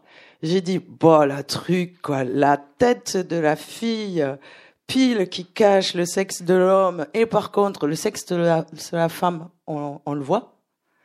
Donc moi je me pose la question pourquoi pas avoir mis le pied du gars devant le sexe de la femme? Comme ça on, le voyait, vous voyez pas non plus. Vous, vous, étiez pas là quand j'en ai parlé tout à l'heure? Mais si. Ah bon Mais pourquoi ne, ne, pas cacher aussi du coup le sexe de, de la femme? Ouais, Voilà, bon c'est comme ça. C'est euh... et du coup j'ai dit oh là là ouais bof. Euh... Bah ouais. Et euh... et bon bah, je l'ai quand même lu et je l'ai lu en en deux fois. Hein. Je l'ai lu le soir, il fallait vraiment que je dorme. Du coup, j'ai arrêté à la page 150 et puis euh, j'ai repris le lendemain euh, soir. Et, euh, et voilà, c'est juste un témoignage pour dire que même en tant que femme, moi, ça m'a parlé. Mmh. Mais même, ça m'a parlé sur l'enfance et la découverte de la sexualité, alors que vous parlez vraiment euh, d'un garçon qui découvre euh, la sexualité, le sexe, mhm. la, la, masturbation, etc. Et du coup, moi, en tant que femme, ça m'a aussi parlé sur euh, sur mon histoire. Donc voilà, je voulais je voulais témoigner de ça. et voilà, merci. J'attends la suite avec impatience. merci beaucoup. Ben merci. En fait, c'est pas une question. C'est très bien. Merci beaucoup. La suite, elle est, la parution est, prévue quand? Alors, ça, en fait, je, suis très embêté pour répondre à cette question pour. pour la bonne raison que comme je ne sais pas combien de pages le, livre va faire, je ne sais pas exactement quand est-ce que je vais finir. Alors tout ce que je peux dire, c'est que si le tome 2 fait à peu près le même nombre de pages que le tome 1, mais je ne sais pas, il, je sais pas s'il sera peut-être plus court, plus long. Euh, là, pour dire, j'en suis à peu près à 110 euh, pages du tome 2. Donc, s'il fait le même nombre de pages, c'est-à-dire dans les 260, euh, bon, à peu près 260, 270 que tome 1, je devrais avoir fini dans un an à peu près. Donc, il pourrait sortir au printemps prochain. Euh, s'il fait 400 pages, je ne sais pas. Et ça, je ne le sais pas. Je le saurais vraiment que parce que je suis incapable de me. vraiment, c'est impossible de me projeter là-dessus. Euh, voilà, je sais encore tout ce qui me reste à raconter. Et des fois, mais j'avais la même impression dans le tome 1. Hein. Il y avait des mm. moments où je me disais, oh putain, ça va faire 350 pages. Et puis après, on trouve des ellipses, on trouve des raccourcis. On, on se dit, bon, ok, ça, je, voulais raconter ça, mais finalement, j'ai déjà parlé de ça, donc c'est moins important et tout. Je peux faire sauter le truc et tout. Bon, voilà, quoi. Donc là, euh, je suis en train de raconter euh, le début d'une grande histoire. En fait, je suis en train de raconter le coup de foudre que j'ai, le coup de foudre vraiment, le, ce que c'est que, en tout cas la manière dont moi je l'ai vécu, un coup de foudre, c'est-à-dire voir une personne et tomber au premier regard. Ça m'est arrivé qu'une fois, euh, donc je raconte avec, euh,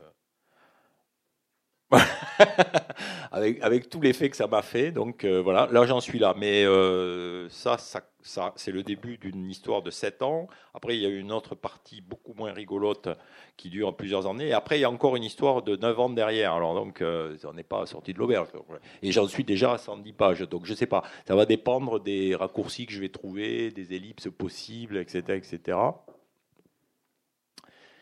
Voilà. Donc, je ne sais pas. Juste pour la, juste pour la petite blague. Mais je euh, travaille, hein, je travaille beaucoup. Hein. Je fais une page par jour, euh, donc. Ah ouais. Juste pour la, petite blague, euh, Jean-Louis donc a renommé tous ses personnages. Ah oui, ah, je sais ce que tu veux que je dise.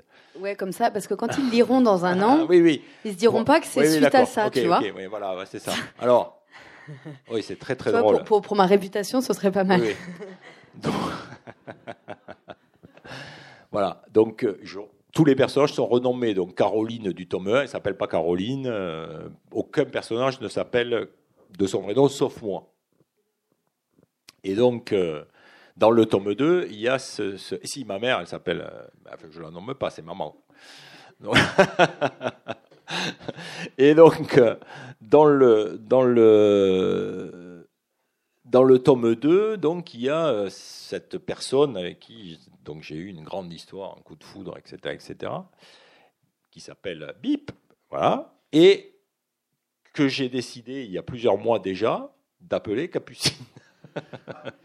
Évidemment, on ne se connaissait pas, donc c'est rigolo. On ne se connaissait pas du tout, euh, voilà. Donc, euh, présent qui court pas les rues quand même, Capucine. Et donc voilà, et j'ai décidé d'appeler Capucine. Alors c'est très drôle parce que ce qui est encore plus drôle, c'est que bon, donc là, j'ai su que c'était Capucine qui allait animer la rencontre il y a quelques semaine. Enfin bon, voilà, donc c'était très rigolo.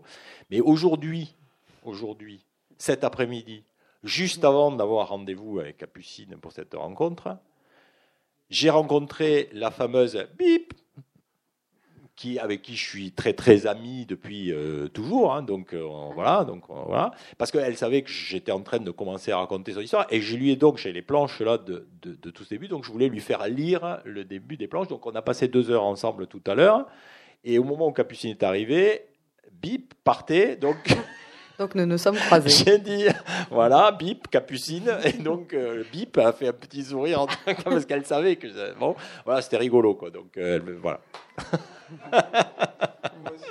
Il y a eu un passage de Capucine comme ça.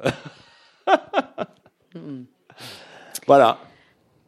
Bon, bah merci euh, d'être resté voilà, jusqu'au bout.